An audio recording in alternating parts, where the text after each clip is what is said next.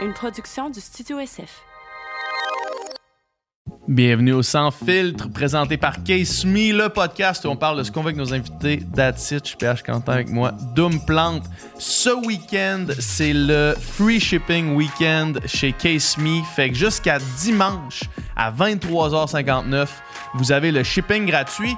Ajoutez au shipping gratuit notre code promo de 20% qui est le sans filtre en un mot. Puis vous obtenez vraiment un gros discount sur les cases que vous voulez. Fait que allez checker ça sur le site dans la description du podcast. C'est l'occasion d'acheter vos cases. Sinon, sur Patreon, en ce moment, on a enregistré beaucoup de podcasts qui sont maintenant ou qui vont être dans les prochains jours sur Patreon. Je vais les descendre juste pour vous donner le goût. Jonathan Roy, notre ami et chanteur, Catherine Fournier, femme politique, Vincent Vallière, que vous connaissez, Thomas Levac, Stéphanie Vandelac, qui sont deux co-animateurs euh, du podcast Couple ouvert. On a Phil Roy, animateur et humoriste, Sophie Brochu, la PDG d'Hydro-Québec, Olivier Primo, que vous connaissez, Yann d'Occupation Double Grèce et François Lambert, l'ex-dragon et euh, homme d'affaires incroyable. Donc, dirigez-vous sur Patreon pour avoir accès à ces podcasts-là. Sinon, cette semaine, Dom? Cette semaine, on parle de douleur, on parle de blessures, on parle de physiothérapie avec deux physiothérapeutes, euh, Ariel Desjardins-Charbonneau et euh, Sylvain Saint-Amour, qui euh, sont propriétaires de cliniques qui, sont, qui enseignent aussi à l'Université de Montréal la physiothérapie. des spécialistes de, ce, de, de, de, la douleur vraiment. Puis on, on, a appris un petit peu plus c'est quoi la douleur, comment ça fonctionne. On a appris que c'était une émotion. En fait, ça, on va revenir Mhm. là-dessus. Euh, c'était super intéressant. Moi, j'ai appris plein de choses. On a déboulonné aussi beaucoup de mythes euh, sur la santé, sur la douleur, sur le, le corps humain. Euh, c'était vraiment super le fun. Fait que amusez-vous, bonne écoute, puis rock on. Yes, juste avant, on va aller remercier nos commanditaires. Fait que bon podcast. Yeah.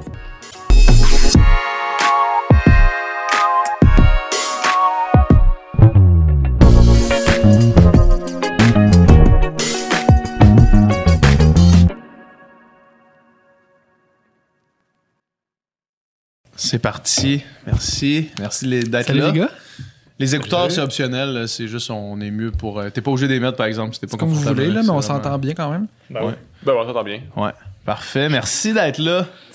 Ça fait vraiment plaisir. Merci de Yes. l'invitation. C'est super. euh, J'ai hâte d'avoir cette discussion-là parce que là, nous autres, euh, on, j'ai- en fait, je vais parler pour moi, puis pas pour toi, mais moi, j'arrive dans l'âge où est-ce que je commence à avoir mal à des places, puis je commence à me dire, oh, qu'il faudrait que j'entretienne ça comme du monde, là, tu sais.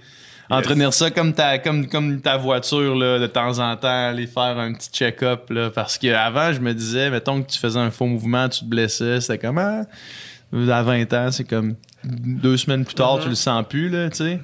Mais là, ça commence à, ça commence à le sentir plus. Ouais.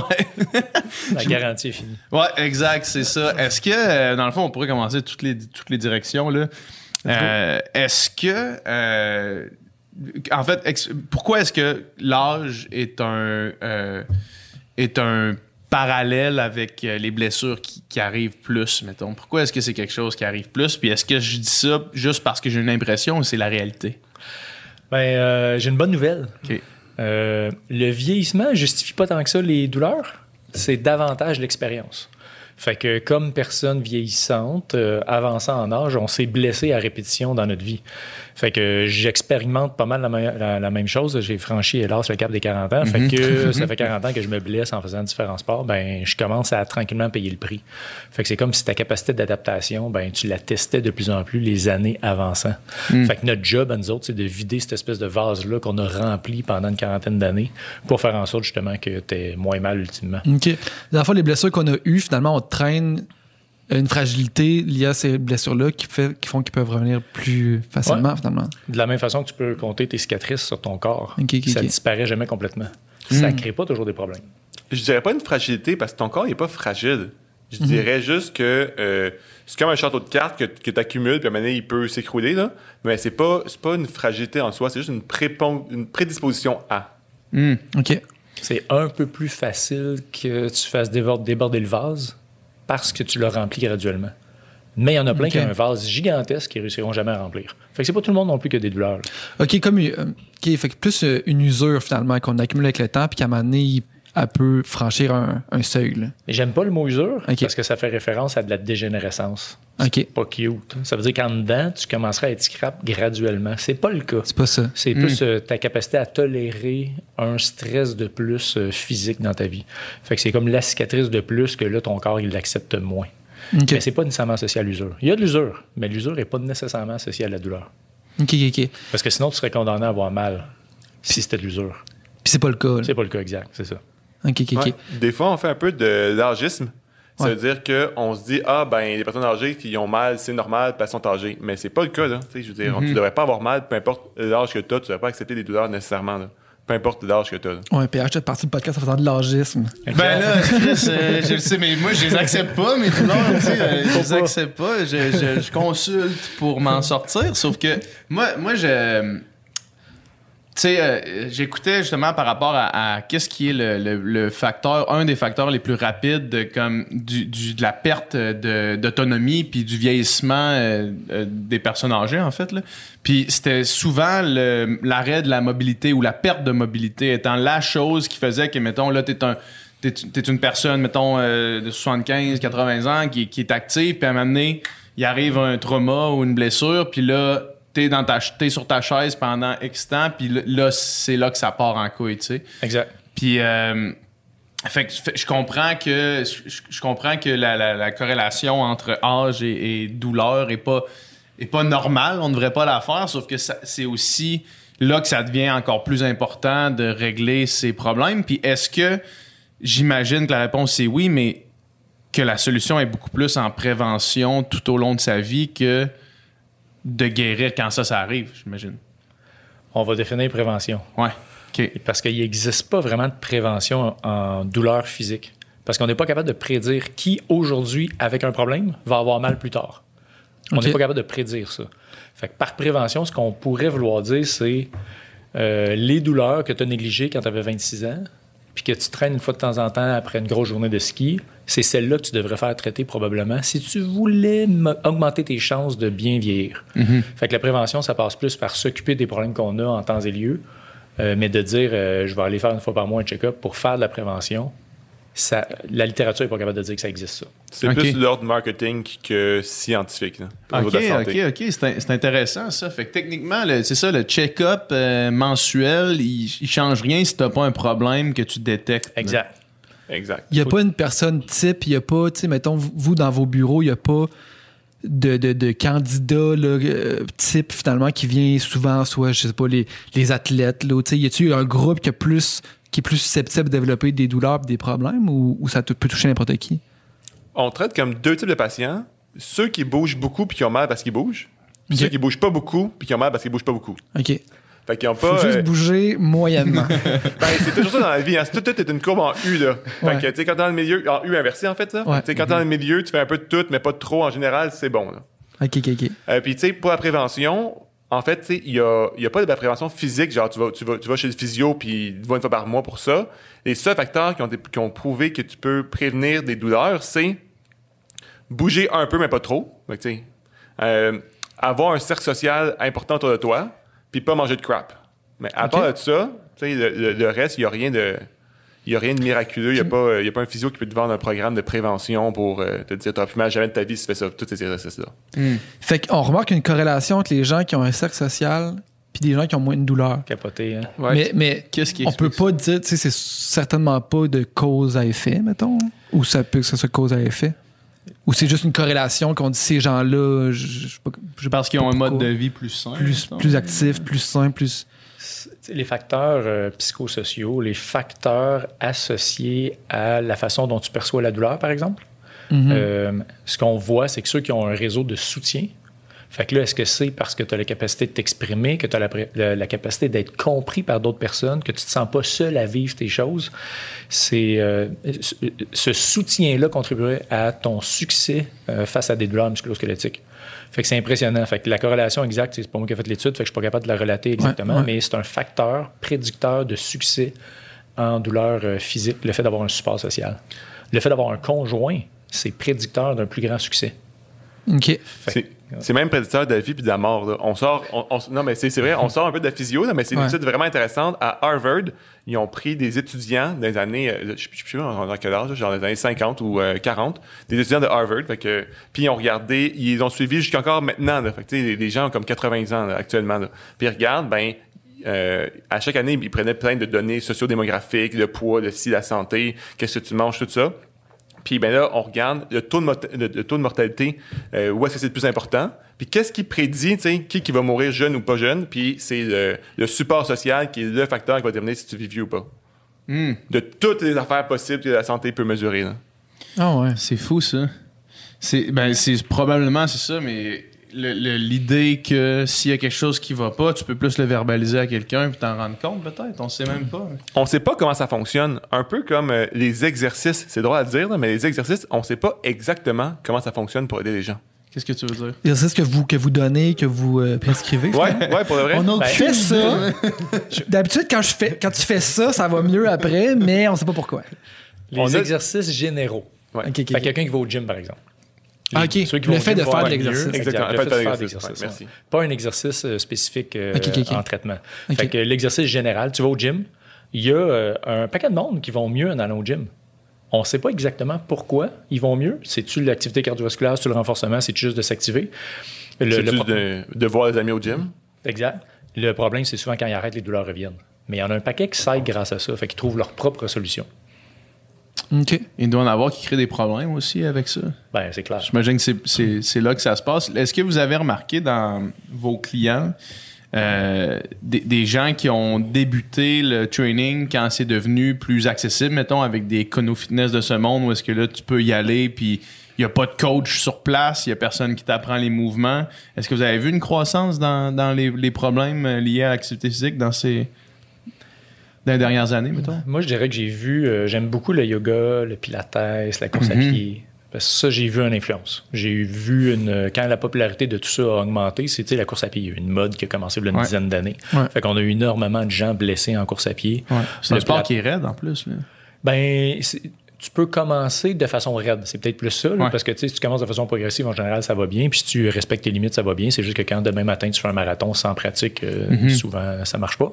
Mais euh, c'est avec le pilates, sur une quinzaine d'années, quand ça a commencé, euh, il y a plein de gens qui s'irritaient en faisant ça. Le yoga aussi, tu Ah commences ouais, le mais- yoga, puis tu te dis, hey, je vais essayer d'être super bon en yoga, puis tu finis dans une position pas possible.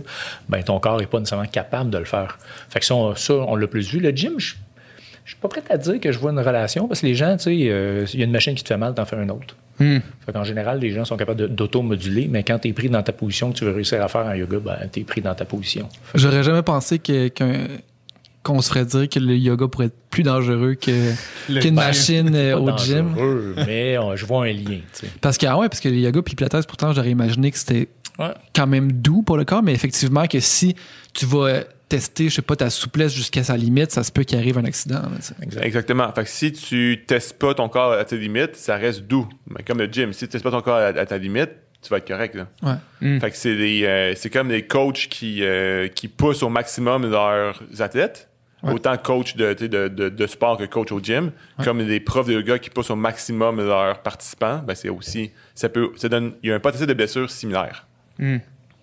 Qu'est-ce que euh, vous pensez des trainings euh, Comment qu'ils appellent ça donc? C'est pas sous-maximal, c'est. euh, Hit? non, non, c'est, les, les- les- Mettons faire un exercice, mais sans échec. là. Jamais se rendre jusqu'à l'échec. Moi, quand, quand je nageais à la fin de ma carrière, c'est ça que je faisais. Là. Je me rendais jamais à devoir me faire spotter, à comme pousser vraiment à, à la corde, corde, corde, là, puis faire des, des reps qui sont 80%, mettons, mais qui me permettaient d'avoir une meilleure amplitude de mouvement, puis de juste jamais développer de troubles liés à ça. là. Parce que je me rappelle quand, que je, quand, quand je benchais, puis j'essayais, de- puis je me faisais spotter à la fin, là, il y a, tu sais, des, des- je me levais des fois, j'étais plus capable de bouger mon épaule, même pas musculairement, là, tu sais. Mais c'était en fin de carrière, ça. Ben oui, c'est ça, exact, exact. Je te dirais, un kinésiologue serait peut-être plus adapté à, à répondre à cette question-là. Nous, comme, tu sais, un kinésiologue, c'est, il étudie à la faculté de médecine avec nous autres, Ouais. puis c'est des spécialistes de l'entraînement. Fait que, tu sais, eux, ils prennent des gens qui ont pas mal, puis ils les rendent encore meilleurs. Ouais. Nous, on prend des gens qui ont mal, puis on les ramène à la normale, si tu veux. Puis, à- pour- puis après ça, ils peuvent voir un kinésiologue pour les ramener encore plus haut. Fait que ta question pour toi, Ouais, c'est ouais. peut-être plus un kinésiologue que, que, que- que moi qui pourrais te répondre. Comprends. Parce qu'en termes de blessure, le gars qui a envie de se faire spotter, qui a envie de se pousser au max, ben, notre Ouais. job, c'est d'y permettre de le faire. Ouais, ouais, c'est ça. Fait que, tu sais, je les chances qu'on lui dise, ben, c'est fini, euh, tout Ouais. bad, euh, tu commences à avoir des cheveux gris, ben, on lui dira pas ça. Mhm. Fait que, fait que l'idée, encore une fois, c'est que je- moi, je suis pas capable de voir de lien directement. J'ai pas vu tant que ça de gens qui m'ont vanté le changement de- de- d'entraînement pour aller quelque Mhm. chose euh, vers plus soft, mais les gens viennent nous voir puis on, leur- on les rend capables de faire ce qu'ils veulent finalement. Ouais, je comprends. Tu as mentionné aussi un autre, euh, un autre facteur aussi qui, qui, qui a une corrélation avec la douleur, qui est manger de la crap, comme, comme tu l'as dit. Là. Puis ça, est-ce qu'on le sait? Mettons, qu'est-ce qui se passe dans le corps? Est-ce que c'est parce que le corps se régénère moins bien, qu'il peut moins guérir rapidement? Est-ce que... Encore une fois, je suis pas nutritionniste, Ouais. mais euh, de ce que je comprends, tu sais, les, euh, tu peux, tu peux ralentir la guérison possible de ton corps, mais c'est rare qu'avec une nutrition parfaite, parfaite, parfaite, tu vas augmenter les performances. Mais encore une fois, c'est pas mon domaine. Tu sais, c'est- je je dis parce que je suis intéressé à ça. Ouais. C'est ce que je comprends. Fait que euh, c'est ça. OK. Puis CRAP, c'est un acronyme. c'est euh, Carbs, euh, Refined Sugar. fait que c'est pas juste euh, un slang. C'est vrai, ça? Ouais, ouais. Ok, ok, Ouais, ok. ouais, c'est pas des blagues, c'est un Ok. acronyme ok, ok. pour, euh, Ah pour ouais. définir c'est quoi des, des- de la crap finalement. Puis en plus, puis, puis dans. Ouais, c'est ça. Mais dans ça, il y a carbs. Ouais, ben en fait, quand tu en consommes de façon excessive. Ouais, ok. Fait que dans une alimentation équilibrée, il n'y a aucun problème, Ouais, mais c'est ouais. juste que tu sais. Mais si- je, je savais pas que ça existait. Je savais pas que ça existait comme acronyme. C'est Ouais. drôle en Chris, là. Ouais, hey, ouais, c'est bon. Je savais pas. C'est Gwyneth Paltrow là, qui, a- qui a dit là, dans une entrevue genre hey, je l'ai vraiment échappé pendant le confinement. Tu sais, elle, c'est comme la, ah queen ouais, de- j'ai entendu ça. Je l'ai vraiment échappé, je suis tombé au plus bas que je suis jamais tombé, j'ai mangé du pain. J'ai j'ai mangé du pain. c'est comme hey, c'est dur la vie hein. Elle dit j'ai bu de l'alcool, j'ai mangé du pain, genre bienvenue dans le club. Là. High five! Good job! Fait, euh, plus tôt, là, tu disais, justement, avec l'âge, ce qui peut arriver, c'est qu'on remplit, le, le vase se remplit peu à peu, de plus en plus. Puis, dans le fond, vous, votre job, c'est d'aider les gens à vider ce vase-là. C'est l'image un peu que tu as donnée. Ouais. Ou grossir le vase. Ou grossir le vase. Ouais, ça se fait ça aussi. OK, OK, OK. On peut travailler sur les deux fronts en même temps. OK, fait mettons qu'on commence par essayer de, de vider le vase. Yes. Comment qu'on fait ça? Euh, encore une fois, ça va, ça va dépendre du diagnostic de chacun, Ouais. mais de façon générale, la, la mécanique normale du corps est altérée en général pour remplir ton vase. Fait que quand ta mécanique fonctionne pas comme faut, on pourrait prendre l'exemple du nageur qui a mal à l'épaule quand il attaque dans l'eau, ben à ce moment-là exact, la coordination n'est pas adéquate, le mouvement se fait pas de façon adéquate. Ce mouvement-là, si tu le répètes euh, tu sais, mille fois par entraînement, ben éventuellement, c'est là où la dose cumulative fait en sorte que ton vase déborde. déborde. OK. Fait que notre job, c'est de modifier cette mécanique-là. Fait qu'il y a un paquet de façons d'y arriver. Euh, mais ultimement, si on veut résumer à ça, c'est de d'éliminer ou de minimiser le mauvais mouvement qui est responsable de ce stress mécanique-là. Fait Ah ouais? qu'ultimement, le stress mécanique va faire déborder ton vase, va faire en sorte que tes tissus pourraient être, euh, pourraient à ce moment-là être fragilisés, pourraient à ce moment-là présenter des signes d'usure. OK. Dans le cas, mettons, de la course à pied, en théorie, mettons, si mon mouvement serait bon, je serais pas censé me blesser? Ou- Exact. Ah ouais. Encore une fois, si tu y vas de façon progressive pour pas surcharger tes tissus par, tu sais, tu te lèves demain matin, tu vas faire un 21 km puis tu n'as jamais couru, ben là, euh, tu sais, ce serait l'équivalent de- d'essayer d'aller euh, bencher 300 livres. Ouais, ouais. Il risque d'arriver quelque chose. OK. Ça, Probablement. Ben, la façon dont tu bouges met un stress sur tes tissus. Puis si tu bouges toujours, toujours de la même façon, mais le stress est toujours bien à la même place, puis c'est là où est-ce qu'il peut y avoir une, euh, tu sais, une augmentation de la douleur, de la sensibilité. Fait que nous, ce qu'on essaie de, de faire, c'est des gens qui bougent toujours dans le même pattern, de changer leur pattern temporairement pour qu'ils enlèvent le stress sur la partie qui fait mal, puis qu'ils le mettent juste ailleurs. OK. Puis, admettons que le mouvement est bon, la répétition. Là, je pense, mettons, à. euh, moi, j'ai j'ai côtoyé beaucoup de nageurs d'ultra-marathon. sais. Fait que les, les, les traversées du lac Saint-Jean, 32 km, des 8 heures de temps. là, tu sais. Des gens avec vraiment une. Euh, qui, ont, qui sont entraînés de façon progressive. Fait que ça, c'est pas. Ils, se lancent pas dans l'eau Ouais. pour faire le 32 km. Là. Ils ont fait des, des semaines à 100 kg, pis tout, pis tout, pis tout. Euh, mais à sortie, même s'ils ont une technique impeccable, puis sont capables justement de faire des, des semaines à 100 kilos sans se blesser, à sortie d'une traversée comme ça, leurs épaules sont sautées. Là. Ils ont vraiment mal pendant des, semaines- des, des jours après. Ils ont des ice packs ces épaules. Puis euh, même si le mouvement est bon, j'imagine qu'il peut avoir une usure aussi, éventuellement. là. Ben, tu sais, c'est- c'est. La, la course, à l'opposition de la nage, Ouais. euh, on a dépendu de la course dans notre évolution pour survivre. Ouais. La nage, peut-être un peu moins. Ouais. Euh, Fait qu'est-ce que nos épaules sont faites pour faire 100 km de nage? Je suis pas certain. J'ai pas la connaissance pour répondre à la question. Mais si on prend le jogging, il semble y avoir des études qui ont soulevé la possibilité qu'après 40 km par semaine de course, tu commences à avoir des effets néfastes, je pense, au niveau cardiovasculaire même. Fait qu'il semble y avoir quand même une dose de ce que tu es capable de faire endurer à ton corps. Fait que les euh, ultranageurs ont découvert la dose qu'il fallait pas appliquer à une épaule. Mais probablement que quand ils se contentent d'une compétition normale, ils ont pas mal. Non, Fait. Encore une fois, il y a une question de dose où est-ce que, comme tu dis, euh, fort probablement qu'il va y avoir une forme d'usure. là. Puis, euh, quelles sont les blessures les plus fréquentes que vous avez, euh, mettons, de la population générale? là? Je te dirais, ça dépend vraiment de notre clientèle. Tu sais, euh, j'ai fini par développer une clientèle des gens qui ont des problèmes plus complexes. Fait que c'est pas la même clientèle que quelqu'un qui travaille dans un centre sportif où est-ce que il y a des nageurs qui sont là, ou, du, monde qui joue au tennis, ou tu es à cause d'un stade de soccer où tu vas plus avoir des blessures à la cheville. Fait que ça dépend vraiment où est-ce que tu travailles. Mais tu sais, les places les plus communes, c'est le bas du dos en lombaire, euh, le cou, les épaules, et les genoux. Fait que, tu sais, C'est ce qu'on voit, c'est pas mal notre pain, notre beurre. 80% de notre clientèle sur- se situe là-dedans. Peut-être 70% de notre clientèle se situe dans ces quatre, euh, quatre régions-là. là. Parce que c'est des régions qui sont, qui sont les plus sollicitées euh, par le mouvement en général ou qui sont plus fragiles? C'est là où est-ce que on a moins de variation de pattern. Tu sais, quand je disais tantôt, on met un stress à une place, si c'est toujours à la même place, c'est là que ça fait mal, puis si on change de place, ça fait moins mal. Ben, les personnes qui euh, ont, ont toujours le même pattern, les mêmes postures, le même mouvement, finissent par avoir mal, puis on se rend compte que dans ces régions-là, on remarque plus souvent ça. Puis on pourrait nommer la chaise comme étant un des éléments Ouais, c'est ça que déclencheurs. dire. Parce que euh, avant, on, était, on dormait pas d'oreiller dans un, sur de la roche, dans des positions tout croche avant et jadis. Un Euh, petit bout. là. Et euh, on était soit accroupi, soit couché à terre, soit debout. La chaise est venue euh, modifier notre mode de vie euh, de façon assez importante pour modifier la- le fonctionnement du corps. Fait qu'il y a des adaptations qui- que notre corps euh, subit à cause de la chaise, qui vont amener des douleurs lombaires en premier, des douleurs cervicales en deuxième, pourquoi pas des problèmes d'épaule parce que notre posture change. Euh, puis, tu sais, 70% des gens présentent à peu près la même posture associée, par exemple, à la position assise. OK, OK, OK. Donc, c'est ça, on a parlé de douleur de, de gens très actifs, là, qui font du, du sport de, de haut niveau, par exemple.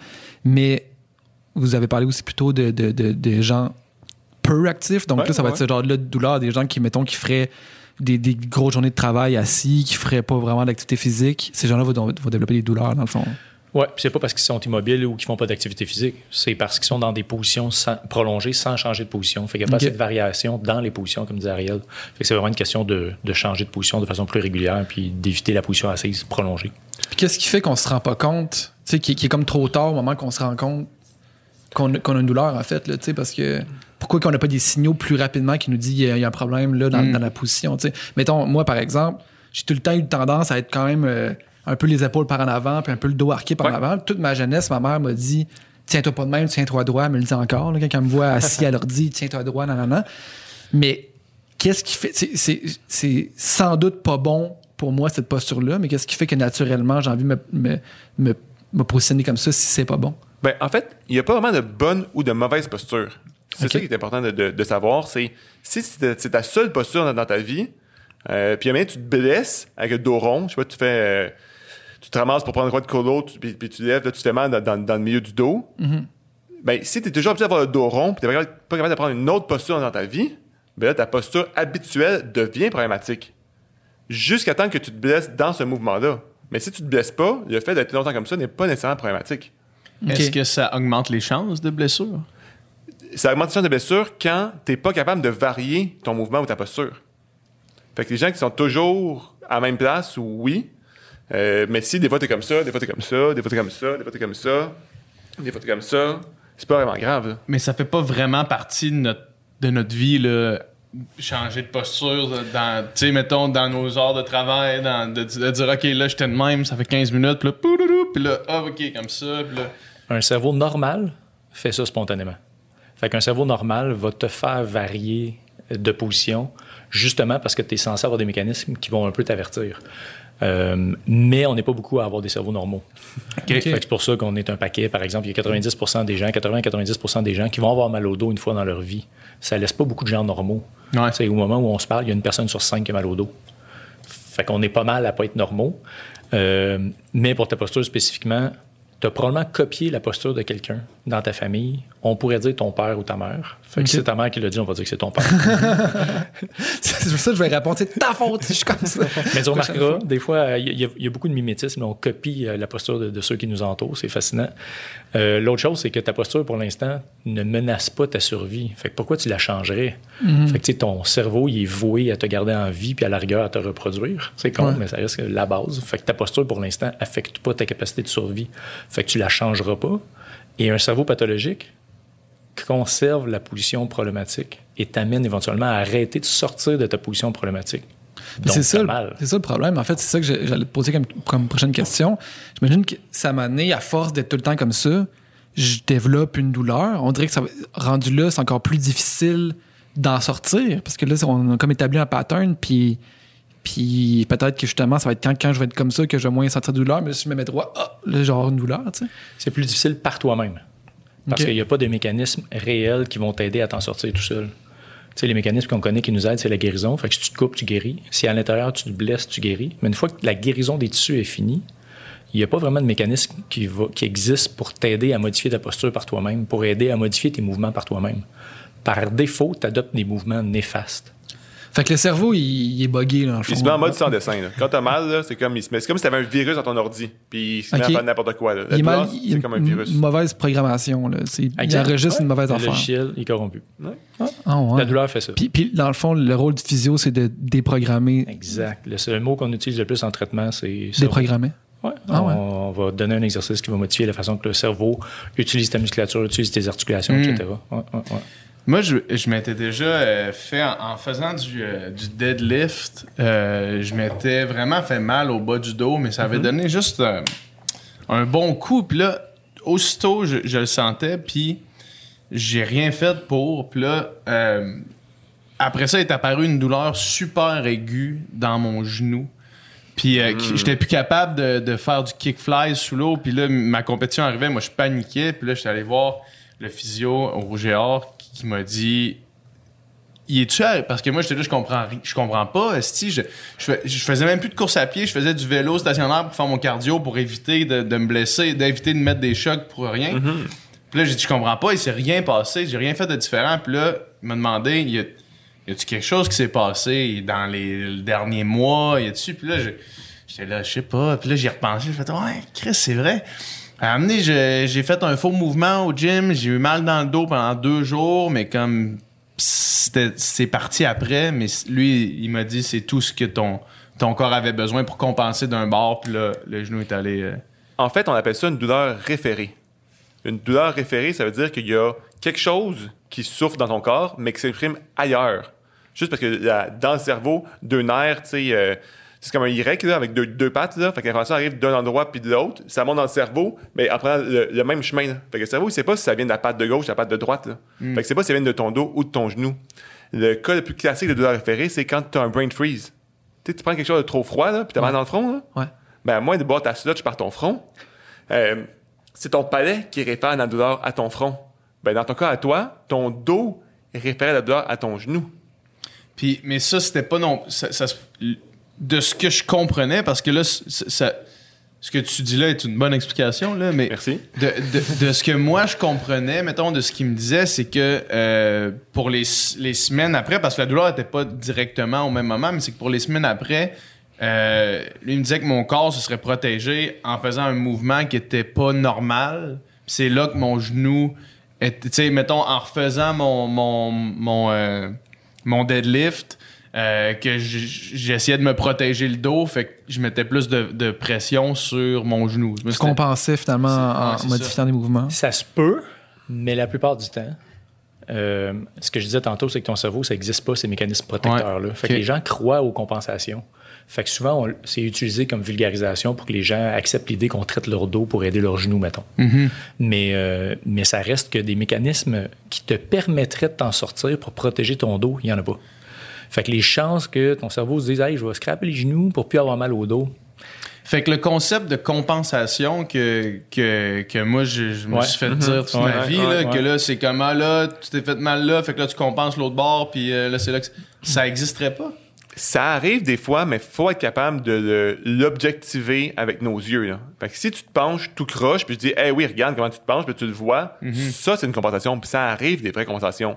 Mais si visuellement, je suis pas capable de te dire que tu bouges différemment, c'est probablement pas une compensation. Hmm. C'est là que ça existe pas, c'est probablement plus une douleur référée. Parce que, tu sais, la façon dont tu t'es blessé en faisant ton deadlift, par exemple, si tu avais le dos trop arqué quand tu l'as, quand, quand, quand as soulevé ton poids, mais quand tu renages, là, ton dos, il peut être encore arqué. Fait que tu viens ressolliciter ton dos, puis même si tu as pas mal au dos, la douleur s'exprime dans le genou. Fait que c'est le même mouvement. Donc, c'est fou. donc Fait que moi, mettons, de mettre de l'antiflogestine sur mon genou, ça servait à rien, là. Ça marche Fuck all. Ben non, ça ça, ça pas marché, c'est vrai. C'est ça. Voilà. Ah ouais, ça. mais ça, c'est c'est fou, ça, de, de penser ça. Fait que le genou, mettons, probablement physiquement, il n'y a rien, il n'y a pas de problème avec le genou comme tel, finalement. Fait qu'on peut ressentir une douleur quelque part, puis que cette, cette partie du corps-là euh, soit complètement correcte. Pense au brain freeze. OK? Puis y a-tu des corrélations entre des parties du corps qui seraient dans la dans dans la douleur référée plus souvent liées? Sais, mettons, tu sais, pour que, pour que mon, mon dos passe par le genou, là, y a-tu, mettons, mon épaule qui peut passer par euh, la côte en bas à gauche? Mettons, y a-tu des affaires comme ça qui sont ré- répertoriées comme étant liées? Ben, il y en a plein, en fait, mais c'est tout par région. Tu sais, par exemple, euh, les maux de tête, ça vient de la région cervicale. Fait que ta région cervicale a un problème, puis elle décide de s'exprimer via le nerf trijumeau au visage. Euh, tu peux avoir une douleur en arrière de l'œil qui va venir de ta région cervicale. Tu peux avoir euh, une douleur à l'épaule qui va venir de la région cervicale. Euh, L'estomac peut référer à la région thoracique. Euh, tu peux avoir un problème de coude qui va faire en sorte que tu vas avoir une douleur au niveau du poignet. Fait que chaque région a ses particularités. Puis, euh, on, on voit tellement de monde qu'on est capable de les identifier. Ouais, ouais. Une sensation de gonflement en arrière du genou, ça vient souvent du dos. Fait que, tu sais, il y a un paquet d'affaires comme ça. Ah. Mais grosso modo, c'est une règle du pouce, là. Le cou peut faire mal dans le bras, le dos peut faire mal dans la jambe. Grossièrement. Grossièrement, c'est ça, mais tu sais, il faut pas dire que chaque douleur de genou vient du dos, c'est pas vrai, là. Il y a des douleurs de genou qui viennent du genou aussi, là. Mais euh, quand il s'est rien passé comme toi, puis ça apparaît comme ça soudainement, puis en plus, tu as une douleur de dos un peu avant, c'est probablement une douleur référée. Mais ça doit être extré- extrêmement difficile de poser un diagnostic. Dans ce cas-là, si la personne arrive avec, un- avec un- une douleur de genou, tu sais, puis de savoir d'où ça vient, puis de savoir aussi, tu sais, après ça aussi, le- l'expérience de la douleur est subjective, là, aussi, d'une personne à l'autre. Fait que la personne pourrait dire je souffle un martyr, puis dans le fond, son genou physiquement a presque rien, versus quelqu'un qui dirait ouais, je sens un inconfort, mais qui, qui- qui a un problème qui est sérieux, puis ça, c'est. C'est ça qui est cool. Il y a beaucoup de choses que tu dis, mais c'est ça qui fait que notre job est cool. hein. C'est Ouais. ça qui nous drive dans la vie. C'est de savoir, on est, on est comme des, euh, des détectives dans la police, mais de douleur. À savoir, tu sais, pourquoi t'as mal là, qu'est-ce qui se passe, si je pèse là, qu'est-ce que, qu'est-ce que ça fait ça, essaie ce mouvement-là, bouge comme ça, dis-moi comment tu te sens. Euh, c'est, ça qui, ça- qui fait que je me lève le matin. là. Mhm. Puis, tu sais, j'écoutais un, un autre podcast que tu as fait, puis vous parliez beaucoup de à quel point, tu finalement, la douleur qu'on ressent, peu importe la douleur, c'est le cerveau qui, qui la crée. Il y a un signal qui, il y a un signal qui arrive, puis le cerveau décide euh, est-ce que, est-ce que j'interprète ce signal-là comme, comme de la douleur? Est-ce que ça vaut la peine que, que je fasse ressentir euh, au- à la personne la douleur pour toutes sortes de raisons, puis ça peut influencer. Puis des fois, on, peut on pourrait avoir quelque chose puis ne pas ressentir la douleur parce que le cerveau dit OK, euh, on gérera ça plus tard, ou ben.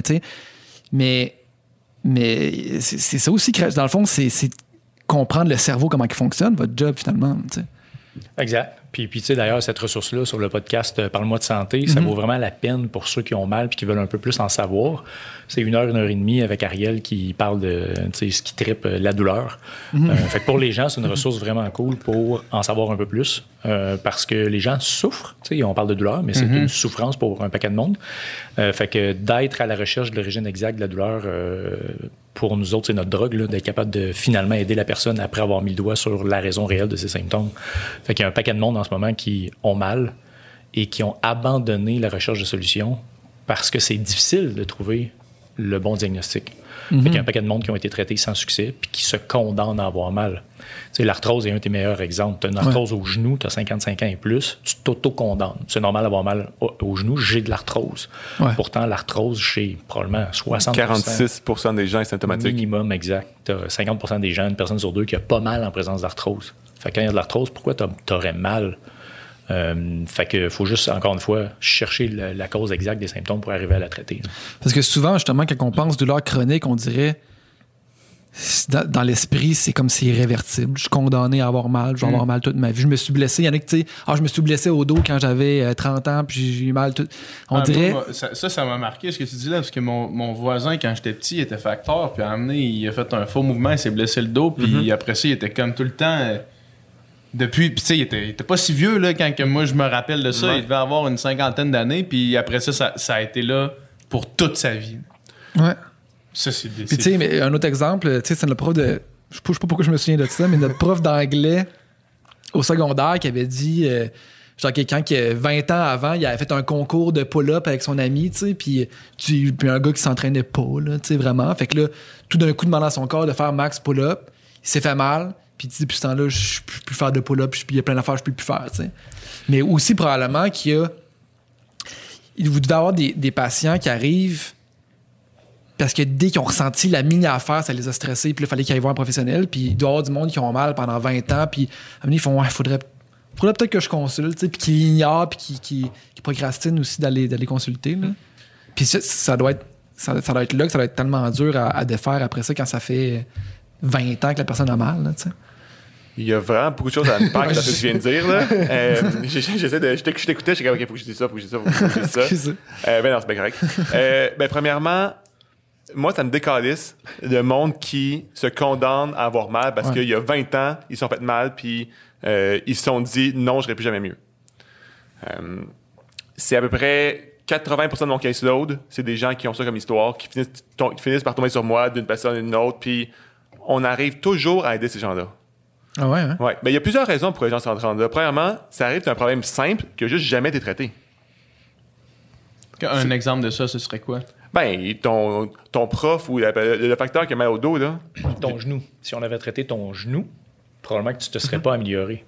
Il faut Ouais. traiter ton dos. Ouais. Mais si tout le monde que tu vas voir traite ton genou, C'est ça qui s'est passé. ouais. tu te dis j'ai mal au genou, je suis condamné à avoir mal, je suis vieillissant.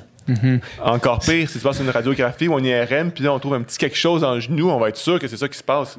Mais ça, ça peut être ne pas être lié, là, parce qu'on voit à l'imagerie, puis t'es dans la physique aussi. Là. Hmm. Ça, il y, a- vraiment pas beaucoup de corrélation. là. Pendant que tu retrouves la suite, c'est l'âge, la durée de vie des, euh, des problèmes, genre tu disais 20 ans, ce n'est pas un prédicteur d'échec. Ça fait deux semaines que tu as mal, ça fait 20 ans que tu as mal, c'est pas un prédicteur d'échec. Fait que ta blessure musculo-squelettique n'est pas nécessairement plus grave parce que ça fait 20 ans que tu l'as. Ah ouais, hein? Si tu es motivé à changer, de façon générale, il n'y a pas de trouble. Il y a. Est-ce qu'on pourrait dire qu'il n'y a aucune euh, blessure ou douleur qui ne se guérit pas? C'est, on a jasé tantôt. Moi, c'est ce que je dis parce qu'on connaît les exceptions. Mais si tu as une blessure musculo-squelettique, une blessure physique, as une blessure physique d'origine physique, Pour- si- Pourquoi le petit clin d'œil à la blessure physique? Parce que on se. On s'est parlé avant en, en- en- en disant quel mot on peut utiliser pour pas rentrer dans des termes super complexes euh, qui est dans le monde de la physio pour Ouais. que ça reste euh, accessible à tout le monde, à toutes les oreilles. Puis, euh, tu sais, deux, on enseigne, puis moi, dans, dans mon enseignement, là, euh, ce que je trouve difficile quand je me fais enseigner, puis ce que je sais pas faire quand j'enseigne, c'est dire un mot au début, le définir, puis l'utiliser après ça tout le temps, sans que le monde ait eu le temps d'assimiler ce que ça veut dire. Ouais. Fait que nous, dans le, jar- dans le jargon, on utilise le mot musculo-squelettique.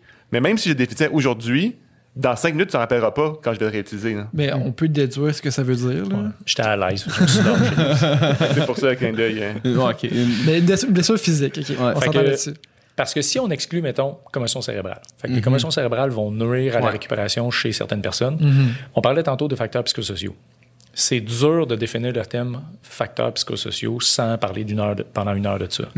Mais on pourrait dire la relation qu'une personne a avec la douleur, si on veut le simplifier, parce qu'il y a plein de, de- il y a plein de relations néfastes. Fait que vous connaissez probablement dans votre entourage des gens qui ont l'air d'avoir plus mal que ce qu'ils devraient. Euh, des gens qui ont peur de la douleur. Des gens qui sont stressés d'avoir mal. Ils sont stressés d'avoir mal, t'en parlais tantôt. Ils, sont en colère d'avoir mal. Exact. Sentiment d'injustice. euh, tu t'es fait mal, puis tu penses que c'est quelqu'un, que c'est la faute à quelqu'un. Fait que sentiment... Bref, les facteurs psychosociaux, c'est vraiment le facteur premier qui va nuire à ta récupération. Aussi- L'inverse de tantôt, tu sais, as un conjoint, ça t'aide. Ben, les facteurs négatifs, c'est les facteurs psychosociaux. Puis dans les facteurs psychosociaux, il y a aussi des fausses croyances. Par exemple, ben si j'ai quelque chose sur mon IRM, c'est sûr que j'ai mal toute ma vie. Euh, si j'ai la douleur, c'est quelque chose de brisé dans mon corps qui est irréversible. Euh, la douleur, c'est néfaste. J'ai mal à mon genou, il n'y a pas question que tu traites mon dos. Mm-hmm. C'est mon genou le problème. Fait que c'est une croyance qui serait erronée dans certains cas. Mais sinon, si tu exclus tous ces facteurs-là, tous ceux qui ont une blessure physique devraient récupérer presque à 100% sinon à 100 Puis Puis- notre job, c'est de- d'aider les. Tu sais, Ariel s'est spécialisé dans les patients problématiques qui ont des relations avec la douleur qui sont problématiques. Tu sais, tout le monde dans notre équipe fait ça. C'est juste que lui, c'est son dada, il l'enseigne. Mais c'est notre job de rendre les gens qui ont des problèmes physiques et avec d'autres problèmes, de les rendre des cas simples. C'est pas toujours facile, mais c'est ça notre objectif. Vous vous, vous vous retrouvez à faire de la psychologie en masse dans votre bureau, là, finalement? Je vais dire non. On est obligé de se faire former par des psychologues Ouais. pour interagir de façon adéquate. Mais on ne fait pas de la psychothérapie loin de là. là. Ce n'est pas du tout l'objectif de nos interventions. Mais on est capable de dire que 50% des gens qui présentent des facteurs associés à la dépression voient leurs symptômes disparaître en cours de traitement, en physio. Fait que l'impact est impressionnant. Ah ouais, ok, il y a une corrélation entre, c'est entre la douleur, euh, Ouais. la douleur physique euh, qu'on qu'on- qu'on expérience, Ouais. qu'on- Ouais, Quand- on quand- quand vit, Ouais, ouais, ouais. puis euh, puis les, les troubles de dépression. Ben, c'est-à-dire que le de fait d'être pris en charge, le fait d'avoir un diagnostic, le fait d'avoir une relation, parce que je suis la personne euh, à peu près la troisième plus intime avec mes patients, après, mettons, les parents puis les conjoints. Euh, fait que le fait d'être dans, si tu es dans un, des symptômes de dépression et que tu as une personne qui prend soin de toi, cette relation-là peut t'aider Relation à régler ouais. ces problèmes-là. Fait que la relation pas nécessairement avec les problèmes physiques, c'est juste qu'on note ça. Tu sais, C'est des études qui ont été faites par des psychologues. Fait qu'on fait pas de psychothérapie, mais on n'a pas le choix d'agir de façon adéquate. Et ça, c'est une formation qu'on apprend grâce à Ariel à l'Université de Montréal en partie, mais qu'on est obligé d'apprendre par la suite parce que c'est vraiment compliqué d'interagir de façon adéquate avec un individu qui a mal. Puis euh, quand tu disais que toutes les blessures pouvaient se guérir, excepté les, exceptions, est-ce qu'on parle aussi des, blessures traumatiques comme, euh, mettons, un- un- un- une cassure euh, dans le bras, un, tendon d'Achille qui, qui, qui lâche? Est-ce qu'on parle de ces blessures-là aussi? Est-ce que ces blessures-là peuvent revenir toutes à 100% Si euh, l'architecture de ton corps n'a pas été modifiée, OK. Fait que, si tu prends, mettons, un tendon d'Achille, déchirure complète du tendon d'Achille, si on compare ceux qui ont été opérés, ceux qui n'ont pas été opérés, il n'y a pas de différence sur euh, la fonction, mais tu as une petite perte de force. C'est quand même fascinant. Fait que, même si ta structure est changée de façon significative, tu peux t'améliorer. Mais tu vas avoir une certaine limite, ton corps n'est pas identique à avant. Si t'as pas été, s'il n'a pas été rattaché, là. Eh, S'il n'a pas été rattaché, tu fonctionnes de façon quasi normale. C'est impressionnant. OK. Pourtant, c'est c'est débile, ça. Quand tu vois les images Ouais. d'un- tendon d'Achille qui lâche, là, c'est une des choses les plus terrifiantes au monde. là. C'est C'est arrivé à ma mère. En plus, Hein? Oui, oui. C'est arrivé. euh, en plus, c'est une, c'est une drôle d'histoire parce qu'on partait. Mes parents, genre, pour leur- leurs 60 ans, ils ont, ils ont dit on amène toute la famille au Pérou faire un, un voyage de randonnée, Wow, tu sais. wow, wow. Deux semaines de randonnée, de marche, puis tout. tendon d'Achille qui lâche. Puis genre- jour en plus, c'est- de ma, en plus, c'est de ma faute.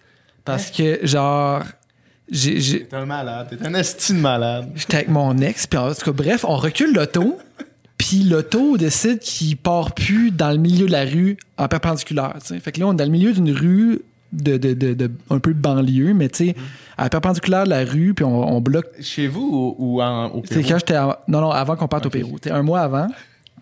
Puis là, je sais pas quoi faire. Fait que là. Puis mes parents, ils habitaient pas loin. Fait que là, je fais, avez-vous comme, euh, je sais, pouvez-vous venir nous booster ou quoi que ce soit? Fait que ma mère, elle arrive, mais elle avait pas d'auto. Fait qu'elle arrive genre en vélo. Puis là, elle dit, ben, on va vous pousser l'auto, je vais vous aider, tu sais. Puis là, pousse non. l'auto, claque. A tout? Puis là, genre, elle, a crié, puis là, elle, fait, puis là, genre, elle, elle souffrait le martyr, puis elle dit, ouais, là, je pense, je, je, je, je pense que je pourrais plus pousser, mais en tout cas, euh, puis là, elle voulait repartir, genre, à- en, vélo, vélo. en vélo jusqu'à. On était là, non, là, tu sais.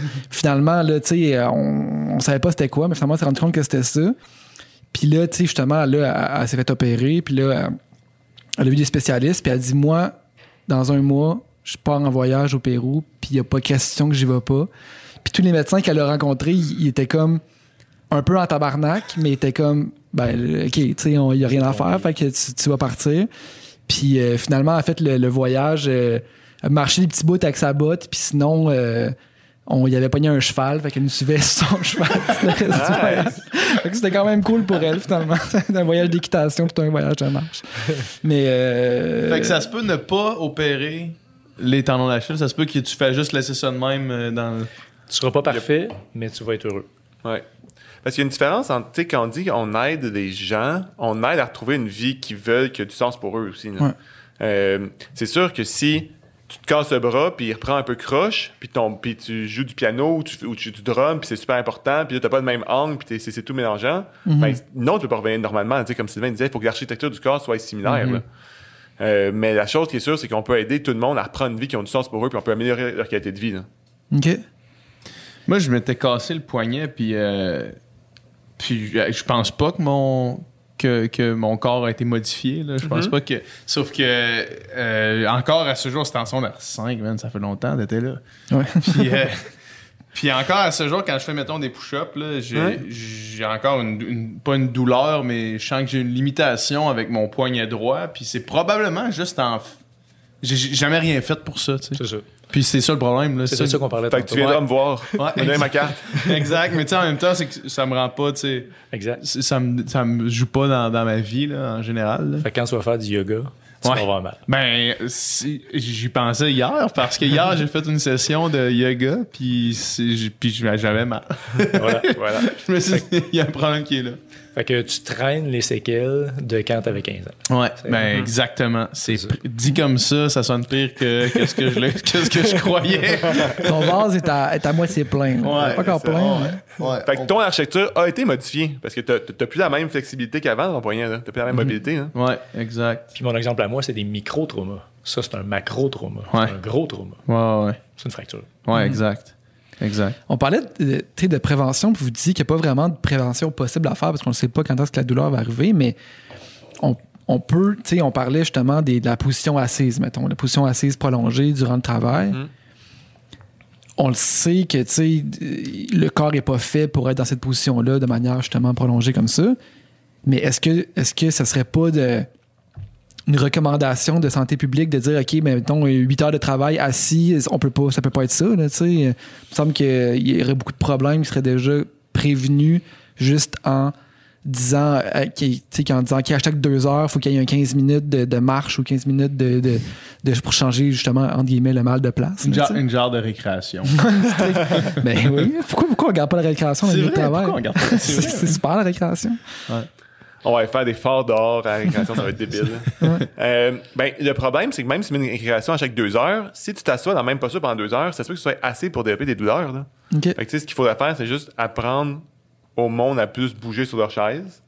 Euh, apprendre aux gens à, ouais, à, à se lever, c'est une façon euh, facile de bouger.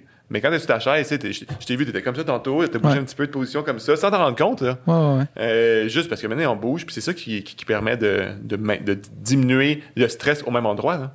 OK. Puis euh, le, le standing desk, est-ce que c'est quelque chose euh, qui est légitime ou non? On change encore une fois de position. C'est comme la récréation, un peu debout, un peu assis.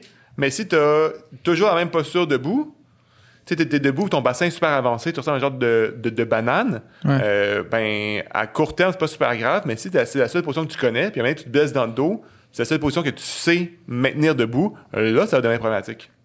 Ça me fait penser, tu sais, moi, mettons, un des seuls moments que je pense où, où est-ce que je suis dans une position qui devient rapidement inconfortable puis que j'ai mal, c'est là, c'est quelque chose qui n'existe plus dans le monde euh, dans lequel on vit maintenant, mais c'est, mettons, aller, à- aller voir un show, tu sais, Hmm. où est-ce qu'il y a quand même du monde, tu es un peu cordé, fait que tu es juste debout, Immobile. Immobile pendant 2, Ça, 3, 4 heures. Là. Ouais. Ça, pour moi, il n'y a rien de pire, là, tu sais, pour mon, genre, je sors Ah, de puis là, mal la première puis là- partie, puis la deuxième partie, Ah ouais. puis là, il y a 45 minutes avant le show. Pourquoi t'es venu voir? T'es de même dans du monde. Ça, ça Immobile. sonne comme un cauchemar dans ma tête. Mais est-ce que est-ce que est-ce que c'est parce que probablement ma position est, est pas bonne juste debout comme ça ou euh, c'est- on n'est juste pas fait pour être immobile de- debout 2, 3 heures, 4 heures de temps? C'est très réducteur de dire c'est juste ta posture qui est pas bonne.